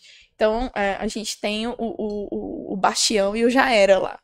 Esses dois, trabalhei com os dois. É, então, é o Bastião e o Jaera. E aí, tipo assim, o, o, o lance do Jaera é o jargão dele, entendeu? Tipo assim, já era, o cara comprou, tá saindo de carro zero, tipo assim, perdeu concorrência, tá ligado? Tá- o cara tá saindo de, de Fiat, o cara tá saindo de Mitsubishi, enfim. Ho- Hoje E eu aí? trabalho no marketing graças a essa mesma questão. Eu trabalhava como vendedor na Chutes, na loja, na loja da Chutes, e aí eu gravava os stories lá pro Instagram da marca. Aí era o início dessa transição pro, pro, pro digital ali. E eu sempre começava falando, oi, Chutes, lo Chutes Lovers, e aí isso ficou. Chegavam os clientes, chegavam na loja já procurando o Chutes Lover, e ficou. E aí, a partir daí que eu comecei a trabalhar com marketing. Então, Mas o, o seu, o seu relacionamento com a comunicação começou antes, né, amigo? Você trabalhou como produtor já também. é, nossa, Você tinha esquecido disso, né? É, é, Ainda bem que tem ela pra lembrar, né? ele trabalhou como produtor. Meu primeiro É. emprego foi como produtor. Foi. Ele, ele saía, ele trabalhava numa agência e ele saía o interior todo aí. É, A gente cobria as É. obras do governo. Eu nem sonhava em fazer marketing ainda. ele já tava trabalhando com produção. Nossa, é verdade. Aham. Nossa, desbloqueou real a memória. Sim. Isso aí é o quê? Terceiro. Eu tava no terceiro ano, você tava. Você já tinha se formado um já, e já pouquinho tinha. já. Uhum.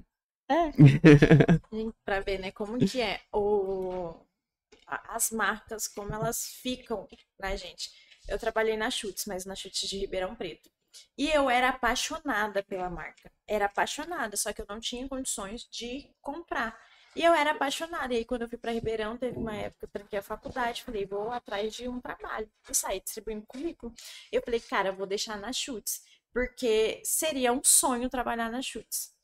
E foi o único lugar, tipo assim, que me chamou para fazer entrevista. Me ligaram, eu entreguei o currículo num dia, no dia seguinte me ligaram, e aí eu entreguei o currículo, cheguei em casa e falei, nossa, ia ser um sonho se me ligassem. Que eu era apaixonada pela marca. No dia seguinte me ligaram, fui no mesmo dia fazer a entrevista, no outro dia a menina, a gerente me ligou e falou assim, cara, você não tem nenhuma experiência com venda, mas você é tão apaixonada pela marca e você se comunica bem, a gente vai fazer um teste. E aí comecei a trabalhar. Saí porque resolvi voltar para Porto Velho.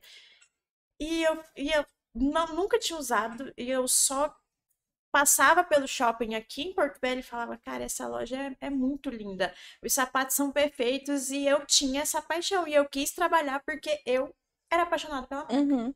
E fui, foi a primeira loja, foi o primeiro lugar onde eu deixei o currículo na época e fiquei. E foi a única que eu fiquei, poxa, podia dar certo, podia dar certo, podia dar certo. Provavelmente o teu posicionamento na hora que você foi entregar o currículo já foi diferente, você já demonstrou que você queria muito. E aí, tipo, isso já entra o marketing pessoal, né? Que a gente tá falando tanto de, de marketing. Quando tudo. você vai levar um É. currículo ou fazer uma entrevista, você tá vendendo ali a sua imagem. o Você tá seu, se o- o vendendo, né? serviço, Você tá se vendendo. Break Então- pessoal aí, né? É, exatamente. Até hoje tu é apaixonado ainda pela Chutes, né?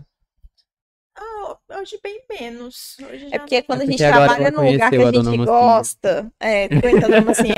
E quando a gente trabalha num lugar que, assim, ela falou, ah, eu gostava muito da marca, eu queria minha cabeça, pior erro. Você, você querer trabalhar com uma coisa que você gosta muito, porque assim, as pessoas têm ilusão de que quando você vai trabalhar com algo que você ama, você não vai trabalhar nenhum dia. Nossa. E não é, é totalmente o contrário. Justamente por você gostar muito, que você vai ver todos os erros, é, justamente por você gostar muito, você vai se decepcionar bastante. E se você não tiver resiliência pra lidar com isso, você vai sair odiando a marca. Eu trabalhei no Cinemark quando eu tinha 16 anos. Eu passei três anos sem entrar no cinema. De tanta raiva que eu fiquei daquele lugar. eu tinha 16 anos, gente. Né? Mas assim, é porque eu fiquei três meses com um cheiro de pipoca impregnado no meu cabelo depois que eu saí, cara. Você não Nossa. tá entendendo. Era bem bizarro isso. Tipo, você Grande. lavava, mas dá sentir Não ainda. saía. Aham. Ainda ficava o cheiro. E não era só eu, não. Era todas as pessoas em volta. Tipo, nossa, você tá cheirando manteiga. Ainda bem que era um cheiro bom, né? Ainda bem que era um cheiro bom. Mas assim, é, e se você. Eu era uma criança, não tinha resiliência, essa resiliência, essa maturidade, né? Então, se você trabalha com uma coisa que você ama, você tem que entender que você provavelmente vai trabalhar três vezes mais e você vai ter que lidar com essas questões, com a decepção, com você quebrar esse encanto juvenil que a gente tem quando a gente é apaixonado muito e realmente passar por uma coisa mais madura. A mesma coisa de relacionamento. Quando você tá apaixonado é tudo lindo, maravilhoso. Depois que começam os problemas que você começa a amar a pessoa, né? Então, É, Acho que te é amo, tá? Mas. Tá. isso que que você falou é real, porque eu também passei por isso. O Lucas acompanhou toda a trajetória. Voltando, não querendo voltar, mas já voltando à empresa em que eu trabalho, Photoshop. eu- a minha história com a Photoshop já tem 12 anos. Eu amo a fotografia. Tipo, hoje o meu foco lá já não é mais fotografia, porque eu entrei em um outro setor da empresa, mas ainda fico muito envolvida. E quando eu saí há três anos atrás, fiquei três anos que eu não queria pegar numa câmera. E foi justamente por isso, porque eu era apaixonada, eu me dedicava ao extremo, assim como eu faço até hoje. Só que aí você vê os erros, você se cansa, gente. Você trabalha três vezes mais do que o que você sim. precisaria trabalhar. Eu, que nem eu, essa noite fui trabalhar, todo mundo falando, vai jantar, vai jantar, vai jantar. Eu fui jantar quase duas da manhã. Eu, tipo assim, pra ter certeza que tava tudo ok no evento, que toda a equipe já tinha jantado, que tava tudo certo, Uhum. pra eu poder respirar e falar, agora sim eu posso ir lá e comer alguma coisa. E na época, eu não tinha a resiliência, eu não tinha a ideia de que, cara, eu preciso, eu vou trabalhar muito mais do que o meu coleguinha, talvez porque eu ame muito mais isso aqui, eu, eu entenda Uhum. mais. E eu preciso ter um cuidado a mais comigo mesmo. Eu preciso trabalhar a Sim. minha mente. Eu preciso ter uma- Conhecer os seus limites, conhecer né? os meus Uhum. limites. A- Eu não tinha na época e eu saí de lá doente, né? Sim. Doente. Hoje em dia, tanto que quando eu falei pra ele que eu ia voltar, ele falou assim: Você tem Você tem certeza? certeza? Você tá Hum. preparada? Eu tenho medo de você ficar doente de novo. Só que hoje já é. Eu já tenho uma outra visão que nem semana passada. Eu vim pra casa trabalhar em casa tarde. Eu falei, chefe, eu não estou bem hoje, até por conta de tudo que estava acontecendo. Eu não me dei nem um dia de folga, gente. Aconteceu todo esse freio que eu contei pra vocês na minha vida. Na segunda-feira, eu cheguei aqui no Lucas de mala. Na terça-feira de manhã, eu tava lá trabalhando. Então, eu não me dou nem o tempo de absorver as coisas que estão acontecendo. Aí, quando Uhum. foi, acho que na quinta, né? Ou foi na, na quinta. Eu falei, chefe, eu não tô bem. é, posso levar o computador e vou trabalhar em casa. Ele, mas por quê? Eu falei, porque eu quero chorar. Então, eu quero trabalhar sentada na frente do computador chorando. Eu lembrei do meme agora da vida adulta. Eu quero chorar. Você já viu esse meme? Eu vou mandar pra vocês depois. É a, a menina, que, o adulto que não tem tempo pra chorar. Tipo assim, ela dá uma choradinha e volta a trabalhar. Aí ela dá uma choradinha e coloca uma máquina, na, uma, uma roupa na máquina. Aí ela dá uma choradinha, varre a casa. É desse, É desse Eu jeito. acho, inclusive, que foi a Ana Clara que me mandou esse. Eu Eu falei, eu preciso, eu não estou bem, nesse momento eu não estou bem, mas eu não quero parar de trabalhar, mas eu entendo que eu também não consigo ficar na empresa neste momento, porque os funcionários vão ver eu chorando, fica chato. Então, eu posso ir, continuar o meu trabalho só aqui em casa para eu poder sentir, ter o Você meu precisa ali, momento de é. sentir, entender tudo que está acontecendo na minha vida, vim para casa, me tranquei ali no quarto, chorei um pouquinho, continuei, não parei de trabalhar nenhum minuto. Depois que eu consegui liberar tudo, até sentei ali e fiquei trabalhando do lado do Lucas. Então, Nem hoje, vi que tu chegou em casa aquele dia. Hoje eu consigo falar, olha, nesse momento eu não tô bem, agora eu preciso. E Eu até já- a transparência com essa pessoa que você trabalha, com seu chefe, com seu parceiro. Eu acho que isso é muito importante. Muitas E a empresas gente- não têm isso. Muitas empresas não têm isso. E hoje a gente vê isso muito dentro do marketing, né? O marketing é, é- é- ele acontece todo momento. Marketing é toda hora. Então, se você não souber colocar limitações de, olha, até esse momento, até essa hora eu trabalho, mas depois disso aqui eu não funciono. Eu tenho uma limitação de tempo, eu tenho. Não significa que eu não vou me doar 100%, 200% naquele horário. Mas, por exemplo, eu, Amanda, sei que depois das 8 eu não, eu não posso trabalhar com nada de estratégico e planejamento porque eu começo a falhar. Tipo assim, eu vou falar com a pessoa, eu começo. Sabe? É real, isso é real, isso é realidade pra eles, assim. Mas Eu- você não acha que isso Ah. já é cultura organizacional ao invés de marketing? Não, eu acho que eu acho que as empresas tradicionais, elas ainda não não elas têm outros problemas para resolver antes de entender que existe uma questão de, de, de corpo, de mente, de, de, de mentalidade e tudo. É, a gente vê isso muito nas, nas empresas inovadoras, mas porque as empresas inovadoras consomem 30 vezes mais das pessoas do que uma empresa tradicional. Normalmente, uma startup você tem uma equipe super enxuta que absorve três, quatro vezes o serviço de uma pessoa, né? Então, é, a tradicional hoje, até pelo fator de ser tradicional, você tem horário para entrar, horário para sair, né? Então, eu aprendi muito na área de inovação justamente os, as- os meus limites. Eu entendo é, que eu preciso parar no final de semana pelo menos um dia. Eu entendo que eu tenho, eu funciono para trabalhos estratégicos e, e planejamento até certa hora, mas depois eu consigo fazer outras coisas. Então, assim, é, eu acho que é legal isso, você entender o tempo que você para, que você tem que parar, você tem que descansar, você não é uma máquina, né? A gente acha que a gente é- pode tudo. A gente tá tendo aí uma série de pessoas com burnout. A pessoa sorrindo. É, é porque eu, eu faço esse discurso pra ele uma vez por semana, eu acho. É, mas assim, a gente tá tendo um- um- um- toda uma geração com burnout. A gente tem que aprender com o erro dos outros. Eu não quero ter um burnout pra eu parar, sabe? Então, é. você- Vocês é não acham horrível. que, sim, que sempre teve, só que antes não era falado sobre isso? Eu acho que não. Ou, só agora, essa geração agora tá tendo mais eu acho que dos Que é a anos nossa, né, 2000 inclusive. pra frente, a gente teve um boom muito grande é, de se ter mais pressão capitalista. Então, você produzir mais em menos tempo, porque a concorrência ficou maior, é, veio a globalização, veio a internet, agora as pessoas conseguem ter. O próprio comportamento do cliente mudou.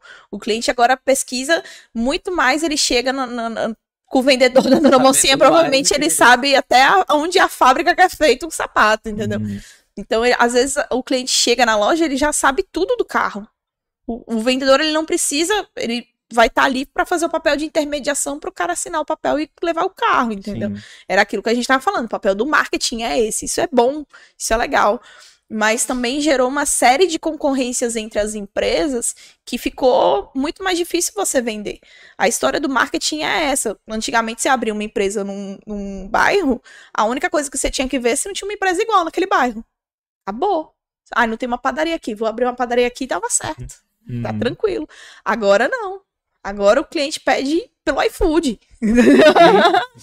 então, é, qual que é o diferencial? Então, é, é toda essa pressão nos empreendedores acaba passando uma pressão pros colaboradores, né? E tem uma geração também que tá se importando muito mais, igual a Tati. Se importa muito mais, né, com o serviço, então. Que aí já tem mais uma mente de dono, né? É isso que a própria Tati já falou pra mim e é verdade mesmo, né? E poucas pessoas querem abraçar essa, ter essa mente de dono, assim, da, da empresa. E às vezes nem, nem toda empresa também quer isso. A empresa quer realmente funcionário que compra o horário mesmo dele. É, eu acho que é, hoje não, não é uma questão de, de mente de dono. Eu acho que até a- a- o próprio colaborador ele entende que ele também precisa de um diferencial. Eu preciso ser diferente porque, cara, o que mais tem é a gente querendo trabalhar hoje, né? Eu já, já ouvi de empreendedores. né? Essa semana, inclusive, eu já ouvi de, de empreendedores falando: olha, eu, na outra empresa que eu trabalhava, a galera começava a fazer corpo mole, eu abria a janela e falava: tá vendo aquele monte de gente ali na porta?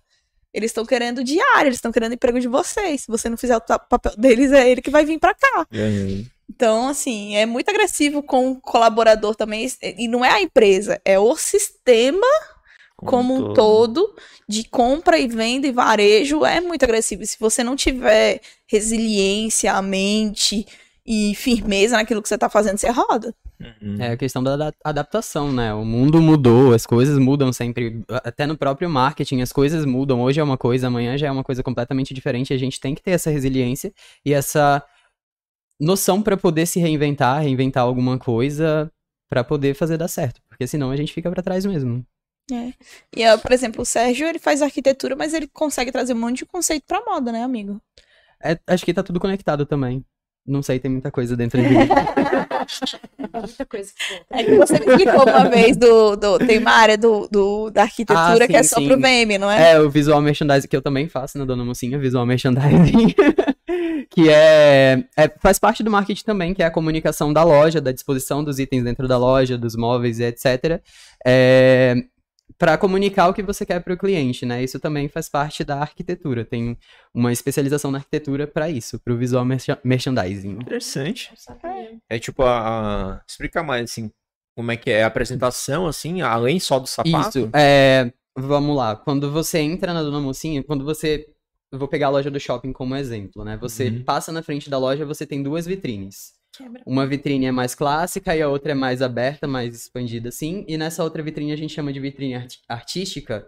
E ela sempre tem uma comunicação, uma imagem. Agora a gente está, inclusive, com é, uma arte do de César Love, que é um artista incrível. E que faz parte da nossa próxima coleção, que a gente vai lançar em breve. E aí essa é a primeira comunicação, né? Essa é a primeira coisa que a pessoa vê quando entra na loja. Depois ela vai entrar dentro da loja e ela precisa seguir um ciclo, ela precisa ler o que eu, que eu quero falar pra ela, né? Eu tô contando uma história pra ela de alguma forma. Lancei uma coleção, então a minha coleção tem que estar em destaque lá em um lugar da loja, tem que estar ser o começo da conversa. E aí, tá beleza, a cliente não, não se agradou ainda com essa coleção, então vamos lá pro próximo passo, que é o segundo setor aqui. E toda essa, essa disposição dos itens da loja também é pensado no visual merchandising, que faz parte do marketing. Tem um estudo de como o cliente passa dentro da loja, né, amigo? Sim, sim. A, a gente mesmo pode induzir esse fluxo dentro da loja através da disposição dos, dos próprios móveis, né? Mas a questão da disposição dos produtos chama muita atenção. Tipo, a gente tem um, um canto na loja que é o Closet Premium, que fica. É um, uma prateleira diferente das outras, as outras são brancas, essa é preta com espelhos, e lá ficam os clássicos. Então aquela cliente que ela gosta de clássico, que ela tem esse estilo mais clássico, ela já vai chegar e já vai olhar diretamente, diretamente para lá. Ah, é Entendeu? que eu Esse- sempre babo, né? Viu, gente? Eu não sabia disso. então. Eu não sabia disso. Inclusive, se tiver algum consultor, algum gerente assistindo aí, gente, deem valor ao visual merchandising, porque é muito importante. Dá trabalho. Dá trabalho. É, é, é muita coisa pra se pensar, porque realmente é uma comunicação toda, é uma história toda que você vai contando dentro da loja através da disposição dos produtos. Não é só questão de tipo, ai, cor, vamos combinar a cor. Ah, esse aqui combina com esse e tal. Não, é, é realmente uma mensagem que você tá passando dos produtos que você lançou, da coleção que você lançou, é, a sequência que você quer dar destaque naquela semana, que você tá trabalhando nas redes sociais, tudo isso também. Interessante. Então, a integração é você que, online e offline, né, também. Você que monta pra todas as franquias. É, eu Porque faço. é, é padrão, né? Isso, eu faço o modelo. Tá. Eu faço o modelo e mando o manual para as outras, para todas as franquias, para eles poderem aplicar dentro das lojas deles. E a gente tá, eu tô desenvolvendo agora um manual de como fazer o VM, né, para tentar passar esse conhecimento adiante, para que eles consigam entender mais e ver mais a fundo, porque é realmente é uma coisa diferente, né? Não é todo mundo que entende a importância disso e não é uma coisa que vai te dar resultado em vendas, né? Literalmente. É mais em questão da comunicação com o cliente. Então, não dão muito valor pra isso, mas faz eu acho que dá diferença. resultado em venda sim, amigo. Pior porque que dá mesmo, porque, porque fica a mais claro. entra, a leitura. pessoa entra e ela é induzida. Por exemplo, eu sempre vou pro mesmo canto na loja lá. É E eu- sempre o mesmo cantinho. Agora que eu descobri o porquê. A intenção, e a intenção é realmente fazer com que dois produtos se conversem para que o cliente tenha um interesse pelos dois produtos ali, que Até pra uma recompra, né? Tipo Uma assim, eu já tenho uma recompra. bolsa e eu tô vendo que ela combina com aquele sapato novo. gente, eu vou provar aqui. porque-. Fique à Momento- vontade. Momento de novo do da Diga pra nós que é divulgação. bom mesmo. Isso aí foi o que a- você pediu pra Clara. Eu acho que a última vez que ela veio aqui. Foi, foi isso mesmo. Tomate seco com molho pesto, esse. Uma delícia. O taurino, gente, ele é, ele é muito taurino. É, todas as características de um taurino o Sérgio tem. Tomate seco. Inclusive, é muito estranho de chamar de Sérgio. Por quê? Como é que se chama Porque ele tem dois nomes. Ah, Meu é. Deus. Ah, você achou que eu não ia aqui? Eu não vou nem falar seu apelido, nosso apelido, eu não falo, não vou Fala falar. aí pra nós. Hum. Segredo, só entre nós quatro. Eu falo o nome, eu falo o nome, o CPF. Falo... Fala o apelido, não, pelo amor de Deus. porque o CPF não tem muita coisa, a galera tem que criar pra fazer assim. É porque o meu nome, mesmo, meu nome verdadeiro, aqueles, minha identidade, é o Weiler. Weiler Sérgio. Hum. Só que Sérgio é o nome do meu pai. Mas aí, quando eu comecei a trabalhar, Branding, né, Branding. gente? O Whaler é um fica nome muito, muito mais estranho difícil eu explicar falar, o Weiler né? para as pessoas. Sérgio é muito mais fácil, marca muito mais fácil. Então, ficou muito mais fácil. Combinou um pouquinho comigo É. também, né? E é engraçado que ele, ele- são dois momentos da vida dele, né? As duas São personalidades. Duas, duas assim, eras, é duas muito etapas engraçado. diferentes. É. Mas pra mim ele é Nissin, desculpa. Sempre será. E sim, por causa do cabelo. Ótimo mesmo. As, as idiotices de adolescente, né, cara? A gente fica com isso pesado agora. É absurdo. Ai, ai. Muito, muito mesmo. Pois fique à vontade. Bom, Eu vou passar vergonha, eu vou virar meme. pode ficar pode comer, amigo. Não vai, não. Com certeza teve gente que já, já se tribuchou mais que você aí, tá comendo. Isso é muito bom. Eu acho legal quando um convidado faz isso. Porque tem convidados que não, vou comer só um pouquinho aqui, eu como só no final depois. Uhum. Com medo de se sujar e tal. Falo mesmo, a Clara foi uma. No final ela comeu. Então. Não, aí encerra e fala assim, agora eu vou comer, né? Porque isso é muito bom. Já, já desligou tudo, né? Senta pra comer, porque realmente é Gente, desculpa. Não tem como. É muito bom. é Thiago, já pede um, porque, né? Pede um. Ó, Thiago, era pra tu ter vindo, viu? Eu acho que era mesmo. A gente deve ter alguém filmando a gente aqui. Ai, meu Deus. Pronto, Da- eu paguei mais mico que você. Bugado Geek, manda outros. Manda outros só pra Desculpa, nós. mudado de foi mal. Não acontece, acontece. Mas... Já é, é porque é, é Deus falando pra fazer a próxima propaganda, entendeu? Próximo. tipo Olha ela assim, virando o jogo aí, ah, Vocês não sabem, mas ela já tinha a gente é premeditado tudo isso. combinado. Foi Ó, tudo combinou- combinado. Quando for uma hora de podcast, vou derrubar ali os. Vou mandar aqui até pro, pro Thiago logo, pra ele pedir logo lá, tá? Muito bom, sério. Já fica a dica aí, é muito bom. E todos são bons. É isso que eu ia falar. E tem outros sabores, meu Deus. Tem. Todos são maravilhosos. Acho que o único que ainda não provei foi o de bacalhau. É, O de que eu não posso comer. Porque o Lucas não pode comer, aí Ah, é meio triste. injusto, né? A gente ficar aqui se deliciando e ele ficar passando vontade. Cara, isso aqui com vinho. né? Ai, olha o gatilho. olha o gatilho. Alkaline, Hashtag fica a dica. Mas é Alkaline. muito bom. Esses Então, dias, eu Hum. vim aqui pro Lucas, aí ele, você quer um terrinho? Eu falei, quero. Aí a gente saiu pra comprar e enrolou, demorou, deu a hora de eu ir embora pra casa e eu não consegui comer o O terrinho. terrine. foi mesmo. Eu fiquei muito chateada, porque eu queria muito aquele Qual o seu signo? Sagitário. Ah, tá explicado. Você, é de que, você é de que dia? 17. Eu sou do dia 12. Sagitarianos tem uma coisa com comida também. Fiquei muito chateada. É. E eu fiquei Com prazer, né? De ele ter deixado guardado pra eu comer depois. Cheguei aqui e não tinha nada. Aham, jura. Tá Tu bom. jura que ia sobrar na mão da Gabriela? Como bom taurino, eu entendo. Porque não sobrou. Já que a gente tá falando, eu sou de peixes, e aí? 7 de março. É ruim, é bom? Emocionado, sonso. se finge de sonso, na verdade, não são sonsos, É eles se marketing, fingem. gente. É marketing. É o branding. ai, ai. Mas é isso. Mas é emocional, assim. É, Dramático. Não, sou. acho que só Eu só canceriano brinco. que ganha de, de, né? Mas é engraçado, assim, aí, né, voltando. a- a- as pessoas sempre querem categorizar a- a- os seres humanos, né? Tipo, há muito tempo. A Igreja Católica tem o rolê lá do, do sanguíneo, do. Do fleumático, né? Das personalidades também, do colérico. Aí tem os signos, aí tem a galera que tá, tá fazendo agora por temperamentos, né?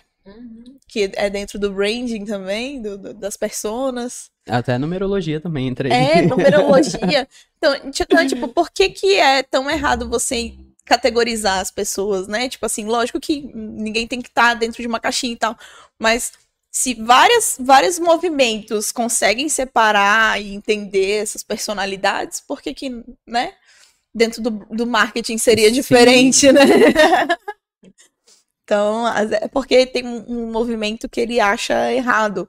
Você fazer persona, você é, meio que enquadrar uma forma genérica, sabe? Mas é, vocês até receberam a Isabelle do, do Boto, que é a Isabelle e a. Dani. Elas são o maior exemplo pra mim, assim, de, de persona. Eu dei mentoria pra elas dentro de um, de um projeto. E aí, olha, vocês precisam construir a persona. Ai, como que a gente faz isso? Pesquisa. Você vai sentar e vai conversar com as pessoas. Nossa, mas é muito trabalhoso. É, é chato pra caramba. Mas é uma coisa que vai te ajudar muito a acertar e você não ter que consertar um erro desse tamanho na sua empresa lá na frente.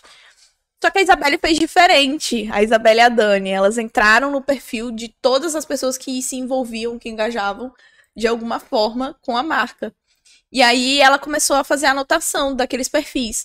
E ela entendeu que, por exemplo, é, maioria dos clientes delas tinham família, a maioria era de uma idade X a Y, é, a maioria defendia uma causa, não a mesma causa, mas tipo, defendia alguma causa, era, era militante, né? Defendia de alguma forma. É, a maioria das pessoas ou tinham vindo pra cá a trabalho, alguma coisa assim, ou nasceram aqui, a família era muito tradicional aqui.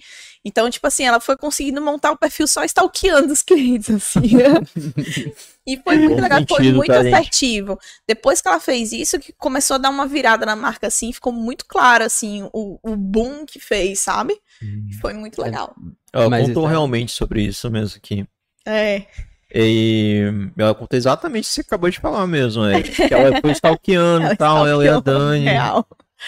A gente tem um, um, um outro exemplo de uma empreendedora também que eu dei mentoria pra ela, que é, é surreal a forma como foi a virada do marketing dela. Acho que eu já te falei, amigo, do ponto das calcinhas lá de Arquemes. Uhum.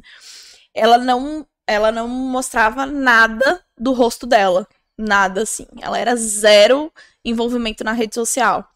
E aí ela começou a colocar a cara dela. Ela, sim, é realmente um exemplo de, de fã, de, de fazer engajamento de fã de marca, de tudo. E aí ela começou um envolvimento ali e tal e tal. E aí ela viu, porque ela é psicóloga, e ela trouxe todo o relacionamento da mulher com a calcinha. Que é uma coisa super íntima também, né? E aí, toda vez que ela vai mostrar uma calcinha, ela não vende normal. Ela fala, olha, essa aqui não marca na roupa, olha só como que fica. Aí ela vai, ela experimenta por cima da roupa, ela mostra, é muito legal, assim. E aí, ela, cara, eu tô com um problema que eu não consigo mostrar, é, eu, eu não consigo mostrar as calcinhas para as minhas clientes, né? Como que eu vou fazer isso?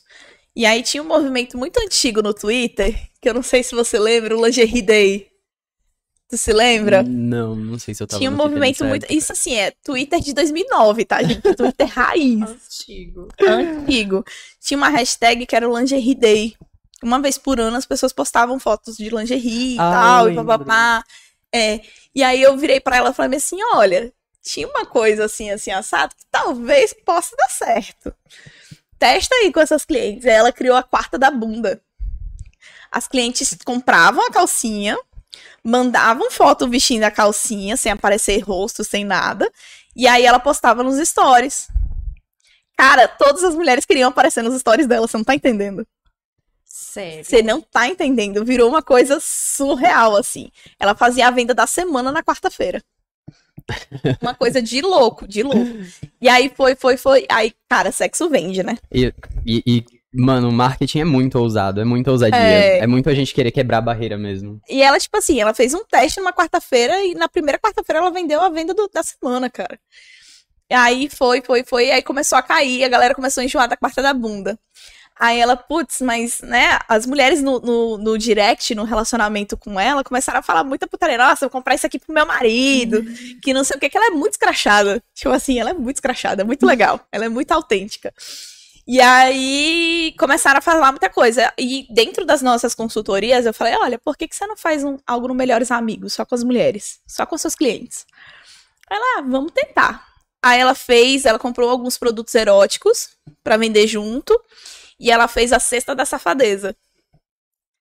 E aí ela colocou só no Melhores Amigos. E ela falou bem assim: olha, a mulher que quiser entrar, manda mensagem para mim no direct que eu vou colocar você.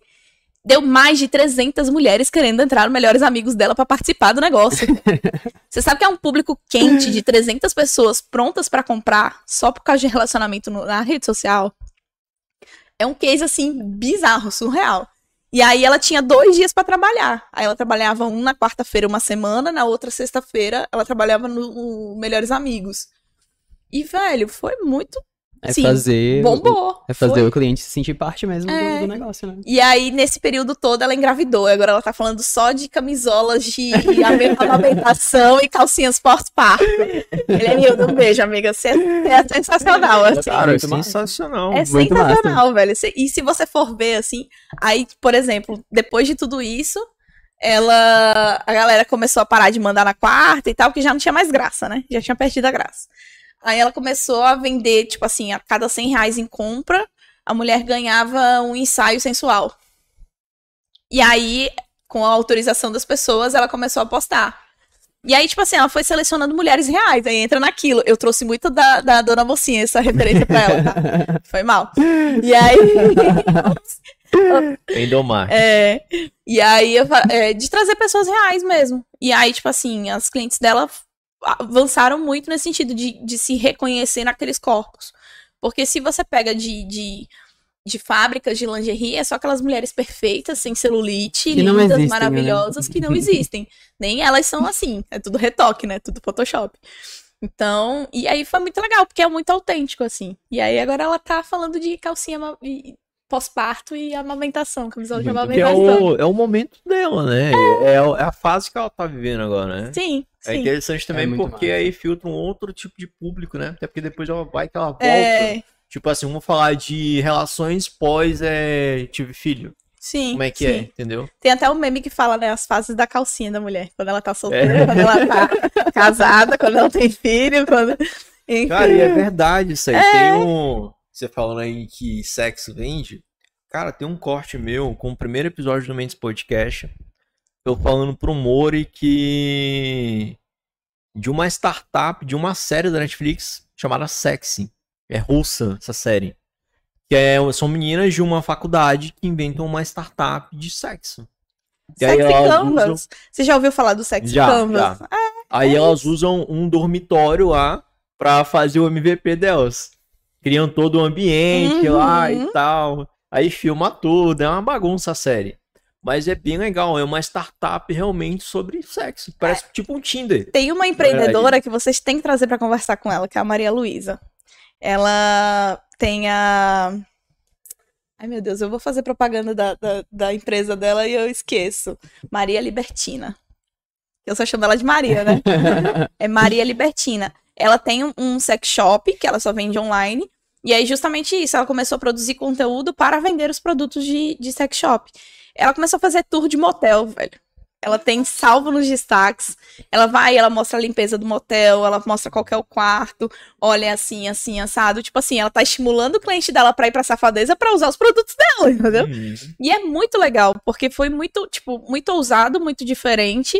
E as pessoas começaram a consumir muito mais o produto dela depois que ela começou a fazer isso, entendeu? Querendo ou não, a gente tá em 2022, né? Muita coisa já foi inventada, já fizeram de tudo. Então, pra você pensar em uma coisa nova, você tem que realmente ser muito ousado. E aí, tipo assim, você, fala, você pensa, ah, a pessoa tem um sex shop, ela só vai falar de putaria. Não. Ela vai, ela fala da limpeza do quarto, ela fala da, da acessibilidade, ela fala, inclusive, de você usar o, o, o quarto de motel como spa, porque tem uns que realmente, né, são uma coisa de louco, assim.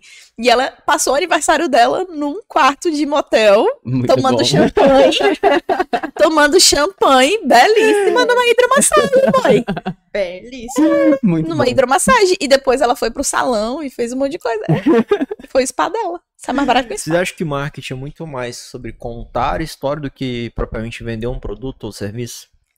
Porque tudo que, Sim, pelo não, menos o é. insight que eu tô tendo que vocês estão contando tudo até agora, tudo não passa de histórias. Tipo, a história como é que eu entro lá na mocinha, dou toda a volta tal. A história de como é que eu vou lá no, no motel, mostro tudo, como é que vai Sim. ser a experiência, eu me imagino lá. Ou até às vezes, como consequência, comprando o produto. É, eu acho Então, que. será que tudo não é história? Acho que contar a história é o processo, né? E a venda é o objetivo. Sim. É, é isso que as pessoas não entendem, às vezes elas se perdem. Eu ouvi da Kátia essa semana. Olha, as pessoas esquecem que a gente tem que vender. É tudo muito lindo, é tudo mara- muito maravilhoso. Se às vezes tem pessoas de marketing que assim vão, viajam, uh, mas e aí, no final das contas, quantos carros tu vendeu? Uhum. Eu tenho um case dentro da Fiat antes de eu, sair a primeira vez, que é a segunda vez que eu tô no grupo Rovema agora, né? A gente fez a campanha Você é Influenciador, que eu não sei se vocês se lembram. É, a gente chamou cinco influenciadores que eram mentores de pessoas que a gente tinha sorteado nas redes sociais, numa, numa postagem. E aí essas pessoas tiveram um treinamento de ser, de ser influenciador. E aí a pessoa que ganhasse durante essa competição ganhava um, um mês de, de contrato com a Fiat para ser lançado como influenciador. E foi muito legal, a cidade inteira ficou falando, teve um alcance assim absurdo, teve vídeo com 120 mil visualizações de rios da galera. O Rato e a Adriana que ganharam fizeram uma paródia, a menina foi pro... A menina foi... Não, você não tá entendendo. A menina foi pra um estúdio gravar uma paródia cantando, velho. Então, assim, foi muito legal. E seria lindo, maravilhoso, levou o nome da Fiat, branding e tal, mas e no final, quantos carros vendeu? Uhum. Eu gastei 3 mil nessa campanha. Hum. Cadê o retorno? Hum. Aí a gente conseguiu rastrear, a gente fez a venda de dois carros, um seminovos e um novo. Eu já paguei quatro vezes, dez vezes o que eu gastei dentro da campanha. Mas é isso, você não pode esquecer que no fim do dia você tem que vender, Uhum. você tem que faturar. Então, é como você tá fazendo isso, beleza, você pode aplicar o storytelling. Isso que a gente tá falando é o storytelling, é uma ferramenta. Mas tem cliente que ele não quer todo esse envolvimento.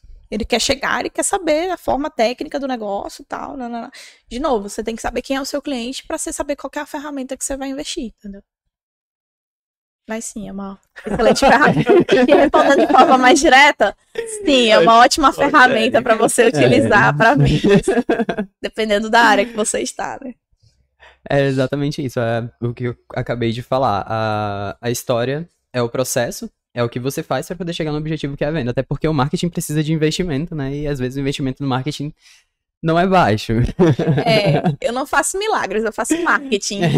É diferente, né? Então tem que ter resultado. Mas para ter resultado tem que dar certo em todos os setores. Em todo, todo mundo tem que estar engajado com o marketing para ele dar Sim. certo. Não dá só para eu falar, olha, a estratégia vai ser essa e só eu executar essa estratégia. Todas as engrenagens têm que estar girando junto, todo mundo tem que estar trabalhando na mesma sintonia.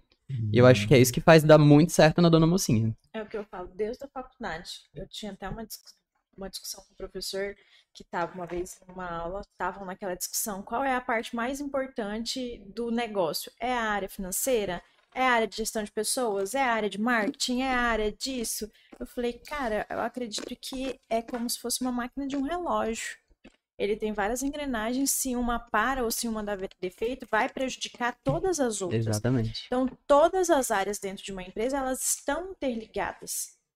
Então, se elas não estiverem funcionando em sintonia, pode demorar para você identificar um problema em outras áreas. Mas se você não identificar que tem uma área que está com problema, que está tendo uma dificuldade, que está numa sintonia diferente das outras áreas, vai chegar um momento que isso vai prejudicar a empresa, vai trazer prejuízo para a empresa, ou vai acontecer algo até pior lá Pior. na frente, prejudicar a qualidade do seu produto, ou é, um acidente de trabalho, ou um rombo financeiro. Então, tudo tá ligado. O financeiro tá ligado com gestão de pessoas, pode estar um aqui e um aqui, mas as engrenagens estão ali girando. Então, Sim. todas têm, todas têm que estar alinhadas no mesmo sentido, Sentido. significado. Estamos em barcos diferentes caminhando pro mesmo lugar. Exatamente. Exato. E aí, o que, que você quer falar mais hoje? então vai lá.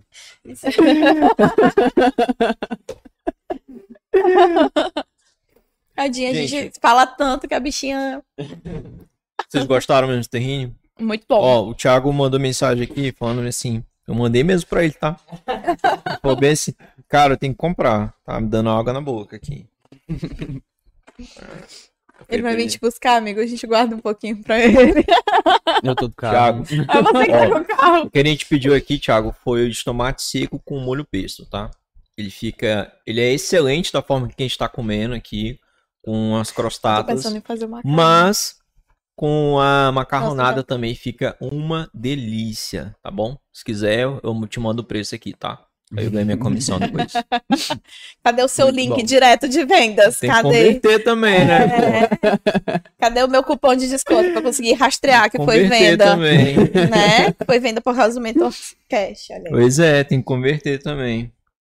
Né? Gente, é, obrigado por ter vindo aqui, tá? Agora eu vou pegar A uma mentoria com vocês agora. Como é que o Tati, o Paulo, o resto, toda a equipe do podcast, como é que a gente consegue vender mais os podcasts? Com tantos podcasts na cidade, com tantos podcasts no Brasil. Por que, que você olha pra mim? Eu não entendo isso. Você joga pra, Pra mim. conversar é só antes de falar. Não, pra gente conversar antes de falar. A gente tá conversando aqui, ó. Entendeu? Olha, eu acho que o primeiro ponto é você mostrar o seu diferencial. Você já disse que vocês têm autenticidade, é, as pessoas entram que elas se sentem muito à vontade, elas se sentem muito em casa. Então, acho que o primeiro ponto é você destacar mais isso para o seu patrocinador, né? Porque fim do dia, né? não- você tem que ter, você tem que pagar Exatamente. a conta, né? Exato. Então, acho que é E- trazer isso. Eu acho também que outra coisa que vocês conseguem fazer é o que você já falou que vai fazer, que é fazer com o público, né? Isso vai ser muito bom porque vai fazer, trazer aquela parte de fazer com que o público se sinta parte desse rolê. Sinta que eles fizeram, ajudaram vocês a conseguir chegar num patamar. Tipo, e, e fizeram parte mesmo dessa história. Então, E é legal porque isso aí foi uma ideia assim que a gente já tinha, mas ele foi se reforçando por pessoas que perguntaram pra nós: e aí, será que eu posso ir aí assistir um, um episódio aí com vocês? Ela não começou é assim. muito legal. Você começou, Ela começou assim, assim. não foi? Ca- Ó, eu converti aí minha primeira venda aqui. Eu, eu- Muito bom. Eu tiro até por experiência própria, porque no dia que eu vim com a Ana Clara, que eu falei, cara, que legal. Que negócio legal. A Como gente deve tava nervoso pra participar, a gente tava ansioso. Gente- eu vou entregar agora. A gente tava ansioso e a gente chegou assim: Meu Deus, a gente vai soltar tanta coisa na nossa história. Sem querer, a gente vai contar tanta coisa. A gente ficou com medo de falar assim, de soltar umas coisas nossas meio cabulosas, né? Ser É que- cancelado? Não, amigo. Cancelado, acho que não, mas assim, tem coisa que talvez eu tenha que te matar um dia se eu te amigo. É. É, mas aí quem eu chamaria pra enterrar um corpo comigo é você. Aí eu vou ficar sem problema, né? Aí não tem Caramba. como. Fazer um corte em cima disso aí. Gente, Tá todo mundo. Não, você sabe que é realmente uma amizade assim. Se algum dia, né, acontecer uma situação e tal. Gente, eu não tô falando que eu sou assassina, tá? Eu tô brincando. Pelo é só de uma Deus. brincadeira. Eu não sirvo pra esconder corpo, tá? Porque vocês estão vendo que eu fico nervoso aqui pra falar. Imagina pra esconder um corpo. Mas assim, você sabe que a amizade verdadeira é quem você chamaria pra fazer isso. que toparia. Você falaria assim, gente, ó, então, eu preciso, É- né? É Quem quando topa? você. Um BOzinho aqui. É quando você sabe que você pode falar o que for pra pessoa, né? Que, tipo assim, que. Não vai te julgar. Não, vai julgar sim, né? Mas. Vai julgar, mas vai ajudar. Né? Vai Eu julgar, primeiro, mas a mão vai estar sempre eu primeiro estendida. ajudo, depois eu julgo, É. né? Ainda bem que eu tenho um Paulo. Ele vai se atrasar. Ainda bem que eu tenho um Paulo. O Paulo vai se atrasar. Se ele tiver que esconder o corpo, a polícia vai te encontrar e o Paulo não vai chegar. É, né, Paulo? A cara dele. Só lamento pra você, Lucas. Só lamento. Mas assim, obrigado, tá? Pela ideia aí. É, inclusive, primeira mão que agora vocês serão os primeiros convidados desse evento que a gente vai fazer, tá bom? Oh, que bonitinho. Que Primeiros lindo. convidados, fora a gente daqui da equipe e o Paulo que vai chegar atrasado. Mas, pô, cara, se tu chegar atrasado nesse evento aí, bicho. Ó, vou te ensinar um vai, não, vai esquema. ter uma plateia, tipo. Marca, marca um horário ensinar. diferente. É, eu vou te ensinar um esquema que eu uso com a minha irmã. Minha irmã também é uma pessoa que se atrasa muito. Se eu preciso que ela esteja comigo às 5, eu falo que é 4 e meia. Cara, é pior que não dá certo. Já fez isso já. Já mudou o horário do podcast várias vezes. Não, não tem jeito, cara. Ele morava mais perto ainda daqui, mesmo assim chegava atrasado. É. Tati, é o nunca dele. É porque ela mora aqui, né? Tati não se atrasa agora nunca, cara. Né? Você não entendeu? Ela é tão comprometida com o podcast É. que ela mora aqui pra ela não se atrasar, entendeu? É. Eu- o pior é que quando o Paulo chega no horário da BO, a internet cai, o negócio trava. Às vezes que ele chegou no tudo. horário, deu ruim. Tudo acontece por uma A culpa razão. foi então. sua, então, das outras vezes que eu não Aí, aí ele usa isso como desculpa pra poder chegar tarde. Entendi. É o segredo do Mendes Podcast. É. Inclusive tem vídeo de- sobre isso, a gente falando. Fala, Postou um episódio do Longini, a gente fez todos os bastidores aqui. E até uma forma também das pessoas fazerem parte daqui e tal. Sim, Tava eu achei toda muito legal. a equipe isso, daqui na- inclusive. naquele dia. E realmente é isso, ele chegou atrasado de novo.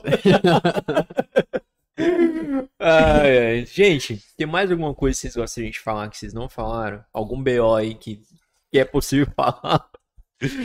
Cara, é, tanta, é tanto BO que a gente já acostumou, né, Nossa, amigo? gente, já, Acho que dá pra escrever um livro com é, aqui, gente, tanto perrengue né? que a gente passou nessa carreira de marketing aí. É, Malemar, Malemar, tô desde 2015 nesse rolê, né? É, Vocês então- pretendem mudar de área? Eu já tentei. Eu já tentei, mas o marketing me chama de volta, não tem como. Não, mas é, brincadeiras à parte, assim, eu, eu já fui para a área do empreendedorismo, é, já estudei muito sobre isso, já estudei muito sobre inovação, mas é aquilo que eu estava te falando, eu acredito que hoje você não, não é só uma coisa, né? Principalmente a área do marketing, você, você traz bagagem de, de tantas vivências, de tantas coisas. Eu fui pro empreendedorismo em 2017, comecei a aprender, justamente porque eu queria entender a cabeça do meu cliente, entendeu? Eu queria saber como chegar nele da melhor forma, qual era o desafio que ele tinha todos os dias. Então, eu fui estudar empreendedorismo por causa disso. Então, é, eu acho que hoje, todas as pessoas, elas deveriam saber marketing, pelo menos o básico. Tanto marketing pessoal, marketing para sua empresa, é, o próprio empreendedor, o pequeno empreendedor, ele precisa ser o primeiro a desenrolar o marketing da sua empresa. Então, eu acho que, que hoje o marketing ele é mais uma soft skill do que, de fato, uma carreira, sabe? Eu acho que É, eu, tô, eu tô no marketing, mas eu preciso saber de vendas, eu preciso saber de, de pós-vendas, eu preciso saber de marketing Você gestão. precisa saber de tudo. É, eu preciso saber de gestão para conversar com meu gestor e saber qual é o rolê. Então, assim, eu acho que hoje é, o profissional de marketing ele tem que ser o coringa, sabe? Real. Eu faço a faculdade de arquitetura, né? Me formo ano que vem.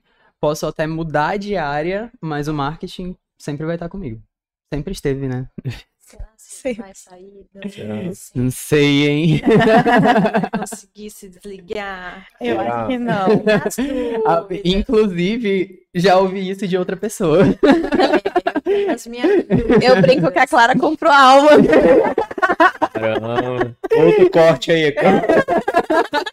Dona, dona mocinha comprou alma de funcionário. Mas, Mas é da melhor maneira, porque assim, é, É que uma nem a gente tava falando. grande. É, e a gente tava falando, né? Você pensa em Dona Mocinha, você lembra da Clara e depois você lembra dele. Não tem como você desvencilhar. Acho que né? da, da equipe toda em si, né? Tem eu, a Karine e o Tom também, que Sim. a gente. O, o Tom e a Karine, principalmente, que estão desde o início. Acho que o Tom Mas é que mais você bota ainda. a cara, né, amigo? Você. É porque eu sou o marketing. É, então você é, bota é a cara diferente. ali. Depois Mas- da Clara é você que mais aparece. Desculpa. Mas é, é porque ali na Dona Mocinha tem muito amor envolvido em todas as, as etapas, sabe? Tipo, tudo que a gente faz é com amor. E por mais que eu faça um planejamento extenso de, de marketing, como é que vai fazer o lançamento disso e tal, aquilo, tananã, às vezes sai do nosso controle, mas a gente fica tranquilo porque a gente sabe que vai dar certo no final. E se acontece alguma coisa de errado, todo mundo se acolhe, todo mundo vai junto tentar resolver o problema. Então, eu acho que é isso. E tudo que eu faço, eu faço com amor, né? Acho que Isso é verdade. casou muito. É. Então, Ele já é passou por outras empresas que ele fez tatuagem da empresa, você não tá entendendo? Ele realmente se doa muito. Nossa. É. E não me arrependo. No off, no off a gente mostra pra vocês. E não me arrependo real, porque faz parte da minha história, né? Também é um, faz Sim. parte do meu storytelling, que, tipo, eu tô. Tem, fez parte da construção do que eu sou hoje. E é isso. É. Gente, eu não posso falar nada, né? Porque tenho eu tatuado no meu braço, fotografia. Pronto, agora, a, agora a Kátia vai querer que eu tatue um diante. Acho que agora eu vou, eu vou fazer aqui assim, eu com o microfone e um Mzinho É, de mentor. fica a dica Ah, mas aí. o microfone ia ficar bonitinho. Ia mesmo. assim, olha. Esse aqui, Pessoal do. Sem querer fazer, tá fazendo, né? Pessoal do Flow tem, cada um tem um bem aqui o microfone. Aí, Luke, sua Todos primeira eles. tatuagem pode ser um microfone. Cara, eu não faço tatuagem, cara. ó. Faz uma temporária. Uma temporária de rena. Também não. Não tô afim de fazer isso, ó. Eu gosto de trocar ideia aqui e ficar aí. Careta, careta. Não, não, não. não. Vamos lá, gente. Pessoal, muito obrigado por ter vindo aqui no Minis Podcast, tá? Voltem quando vocês quiserem. Com Vocês certeza. são os primeiros convidados que a gente vai ter desse evento aí. Vai ser a primeira vez que. Primeira vez, não, a segunda vez que a gente vai fazer isso. E. Conte sempre com a gente, tá bom? Igualmente, também, muito obrigado pela oportunidade de a gente estar aqui, né, falando dessa vez. Foi. Vocês dois já tiveram Significou nossos muito. bastidores, né? Incrível Não, isso. E, e foi muito, muito especial pra gente, nós como profissionais, acho que é a primeira vez que a gente faz alguma coisa Sim. junto, né? Como profissional, assim. E a gente vive falando de fazer uma collab, mas nunca É. rola. É isso. Bora abrir uma empresa logo. Vamos lá. Não quero estragar a amizade. Tá bom assim, né? Tá bom assim, não quero estragar a amizade. Tá bom. Tá ótimo. É verdade, ó. Estraga a amizade. verdade. Mas vamos lá. Não, daqui a pouco ela aparece com a mala na casa de vocês. Não, é- a gente ri, Tem um mas quarto lá? a gente ri, mas meu já, já quase aconteceu isso. Ai, gente, eu tenho sempre uma última pergunta que eu faço, tá? Pra encerrar Ai, mesmo. Deus. Como é que foi? Como é que foi não? Se vocês tivessem que fazer uma última campanha de marketing, como é que ela seria? Independente da empresa que vocês trabalham, para quem que seria, qual produto seria? Se seria só sobre vocês mesmo? Como é que Não, seria essa preciso campanha? saber qual que é o produto pra eu trabalhar a campanha. Peraí. Não sei, aí é vocês que definem o produto. Eu acho, não vou definir nenhum produto nem nada, mas eu acho que sentimento vende muito. Sexo vende, mas sentimento eu acho que vende muito mais. É, a gente fez. Todo ano a gente faz na Dona Mocinha a nossa retrospectiva pra mostrar tudo que a gente fez durante o ano, tudo que foi bom, tudo que foi ruim, tal, os altos e baixos, etc. E no ano de 2020. Foi 2020 a pandemia, né? Foi. Foi. No Foi. ano de 2020, que teve a pandemia, foi um ano muito emocionante, de subidas e descidas muito grandes. E a partir daquele momento, foi uma virada de chave nessa questão do- de colocar sentimento em todas as nossas campanhas, ações e etc. E eu acho que a estratégia que eu usaria nessa última campanha seria o sentimento. Fazer com que as pessoas sintam alguma coisa, extrair o sentimento das pessoas. Ó, É, eu sou mais técnica e estratégica. eu sou Eu tô-. É, eu tô pensando aqui que eu usaria multicanais, uma integração online e offline, entendeu? É, usaria todo. lá, é a uma- última campanha que a Amanda vai fazer na vida. Qual seria? Eu, eu, eu faria um, um- um pré-lançamento muito bom, de curiosidade. Faria uma integração online e offline, com experiências na rua. É, e faria um lançamento de algum produto para deixar para minha família, porque o dinheiro, né? Eu fiz tudo isso, tem que deixar coisa, brother. Ai, gente, eu tô tão assim que eu penso no legado, né? Eu quero É, deixar a minha marca. E aí não. o dinheiro. Tchau. Não, eu sou. Eu já disse para meus sobrinhos que meu propósito é ser a tia rica da família, Muito né? bom. Então, tem que deixar uma herança aí, um negócio. E você, Tati, qual seria a sua última campanha, se você pudesse fazer sou um? marqueteira, vou fazer campanha. Teve um monte de marketing aqui, cara. Não, não sou nem do marketing, sou da fotografia. Então, qual seria então o último marketing da sua fotografia? Eu não tô sendo entrevistada, não. Vai que esse último contrato. Não estou sendo entrevistada. Vai é que legal, né? e a sua, Lucas? É, Vamos lá, pra Tati primeiro. meu último. Ah, eu acho que meu último podcast seria com você. uma troca. Eu e você. Nossa, legal, viu? Acho que seria muito interessante, porque a gente já se conhece há algum tempo, a gente já compartilhou várias experiências aqui, conhecemos várias pessoas diferentes juntos.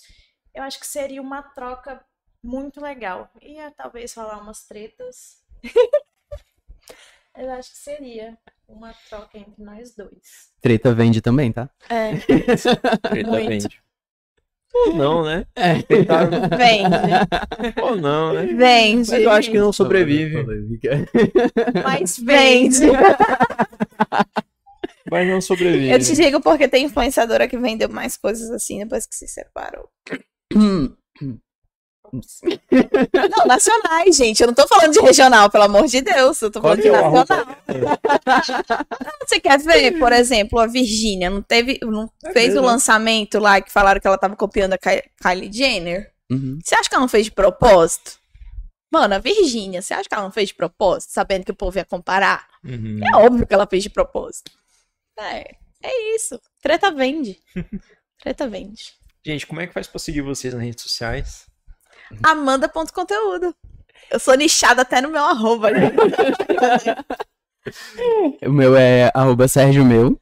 Meu mesmo. M-E-U. Sérgio meu. De todos vocês. Tiago! Vai apanhar quando chegar em casa, que o Thiago é, Ei, Tiago! Thiago é seu Vai apanhar. Vai apanhar. Ó, eu fui lá na Dona Mocinha e dei um abraço no Thiago, tá? Muito bom. Bem apertado ainda. Ele, ele não é ciumento, não, Thiago é. Gente, vocês perceberam que o Lucas tá fugindo, né? Aham. Ele não falou ainda da campanha É, dele. qual que seria a sua última campanha? Paulo, Seu último aí, podcast? Paulo. O Paulo só vai encerrar depois que você falar. Qual é a pergunta mesmo, gente? Qual seria a sua última campanha de marketing? Campanha de marketing. Minha última campanha seria. Cara, acho que seria um Mentos. Diria que. Eu também parto muito do Sérgio também, do, do legado e tal. Mas não o meu legado, mas um legado assim de vocês, entendeu? Daqui. Aí, como consequência, acaba gerando algum fruto convertendo, né? Para as pessoas que ficarem aqui com Mentos. Eu não me importo, assim, de sair amanhã e, e do Mentos e deixar a Tati, o Paulo, os demais. Eu acho assim que a minha parte eu já fiz, entendeu? Então fica aí o legado mesmo do Mentos Podcast. A gente fala, parece até um pouco clichê pra nós aqui, mas é, são histórias das, das outras pessoas aqui que a gente conta. Todo sábado, domingo, como é hoje, entendeu? Então é mais o legado mesmo do Mentos Podcast. Eu diria que ele, até uma frase do Jeff Bezos, que ele tá, se diz construir um relógio de 10 mil anos da Amazon, e ele de fato tem um relógio que dura 10 mil anos. Então diria que isso é um Mendes também. Entendeu? E eu acho que, poxa, deveria pensar para isso para cada coisa, né? Porque a gente vai, gente nasce, vive, depois morre. Então aí que fica o nosso legado, né? Ou como tem até um, um- um corte no, no Instagram, no- nos videozinhos, que você precisa ser uma boa lembrança, né, para as pessoas, né? Sim. Que é nada mais do que isso que, que a gente é, uma lembrança. Seus cases acaba. de sucesso, né? Exatamente. Não só de sucesso, mas de azar também, né? que tem muita história que foi contada aqui de azar, gente que foi quebrada, gente que superou, mas acima de tudo são boas histórias, são cases, né? E é isso. É, ele foi profundo, Né? Ele sempre é emocionante. né? Ele sempre dá uma coisa. O sentimento vende, né, Sérgio? Parabéns. Tretas também. Inclusive, eu me sinto parte, esque- esqueci de falar isso, eu me sinto parte do marketing da Dona Mocinha. Fiz um vídeo lá, o Sérgio. eu estraguei o vídeo da Clara. Próximo dia dos namorados, eu acho que você tem que chamar ele e a esposa dele eu pra fazer. estraguei o vídeo A da Clara, velho.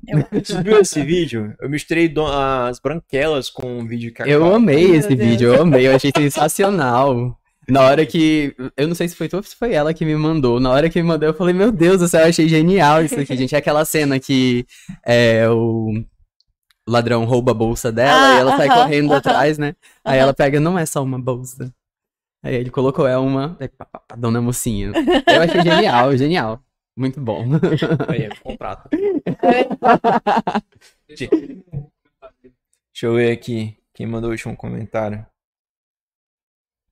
Se for bom, vai ganhar um Terrines.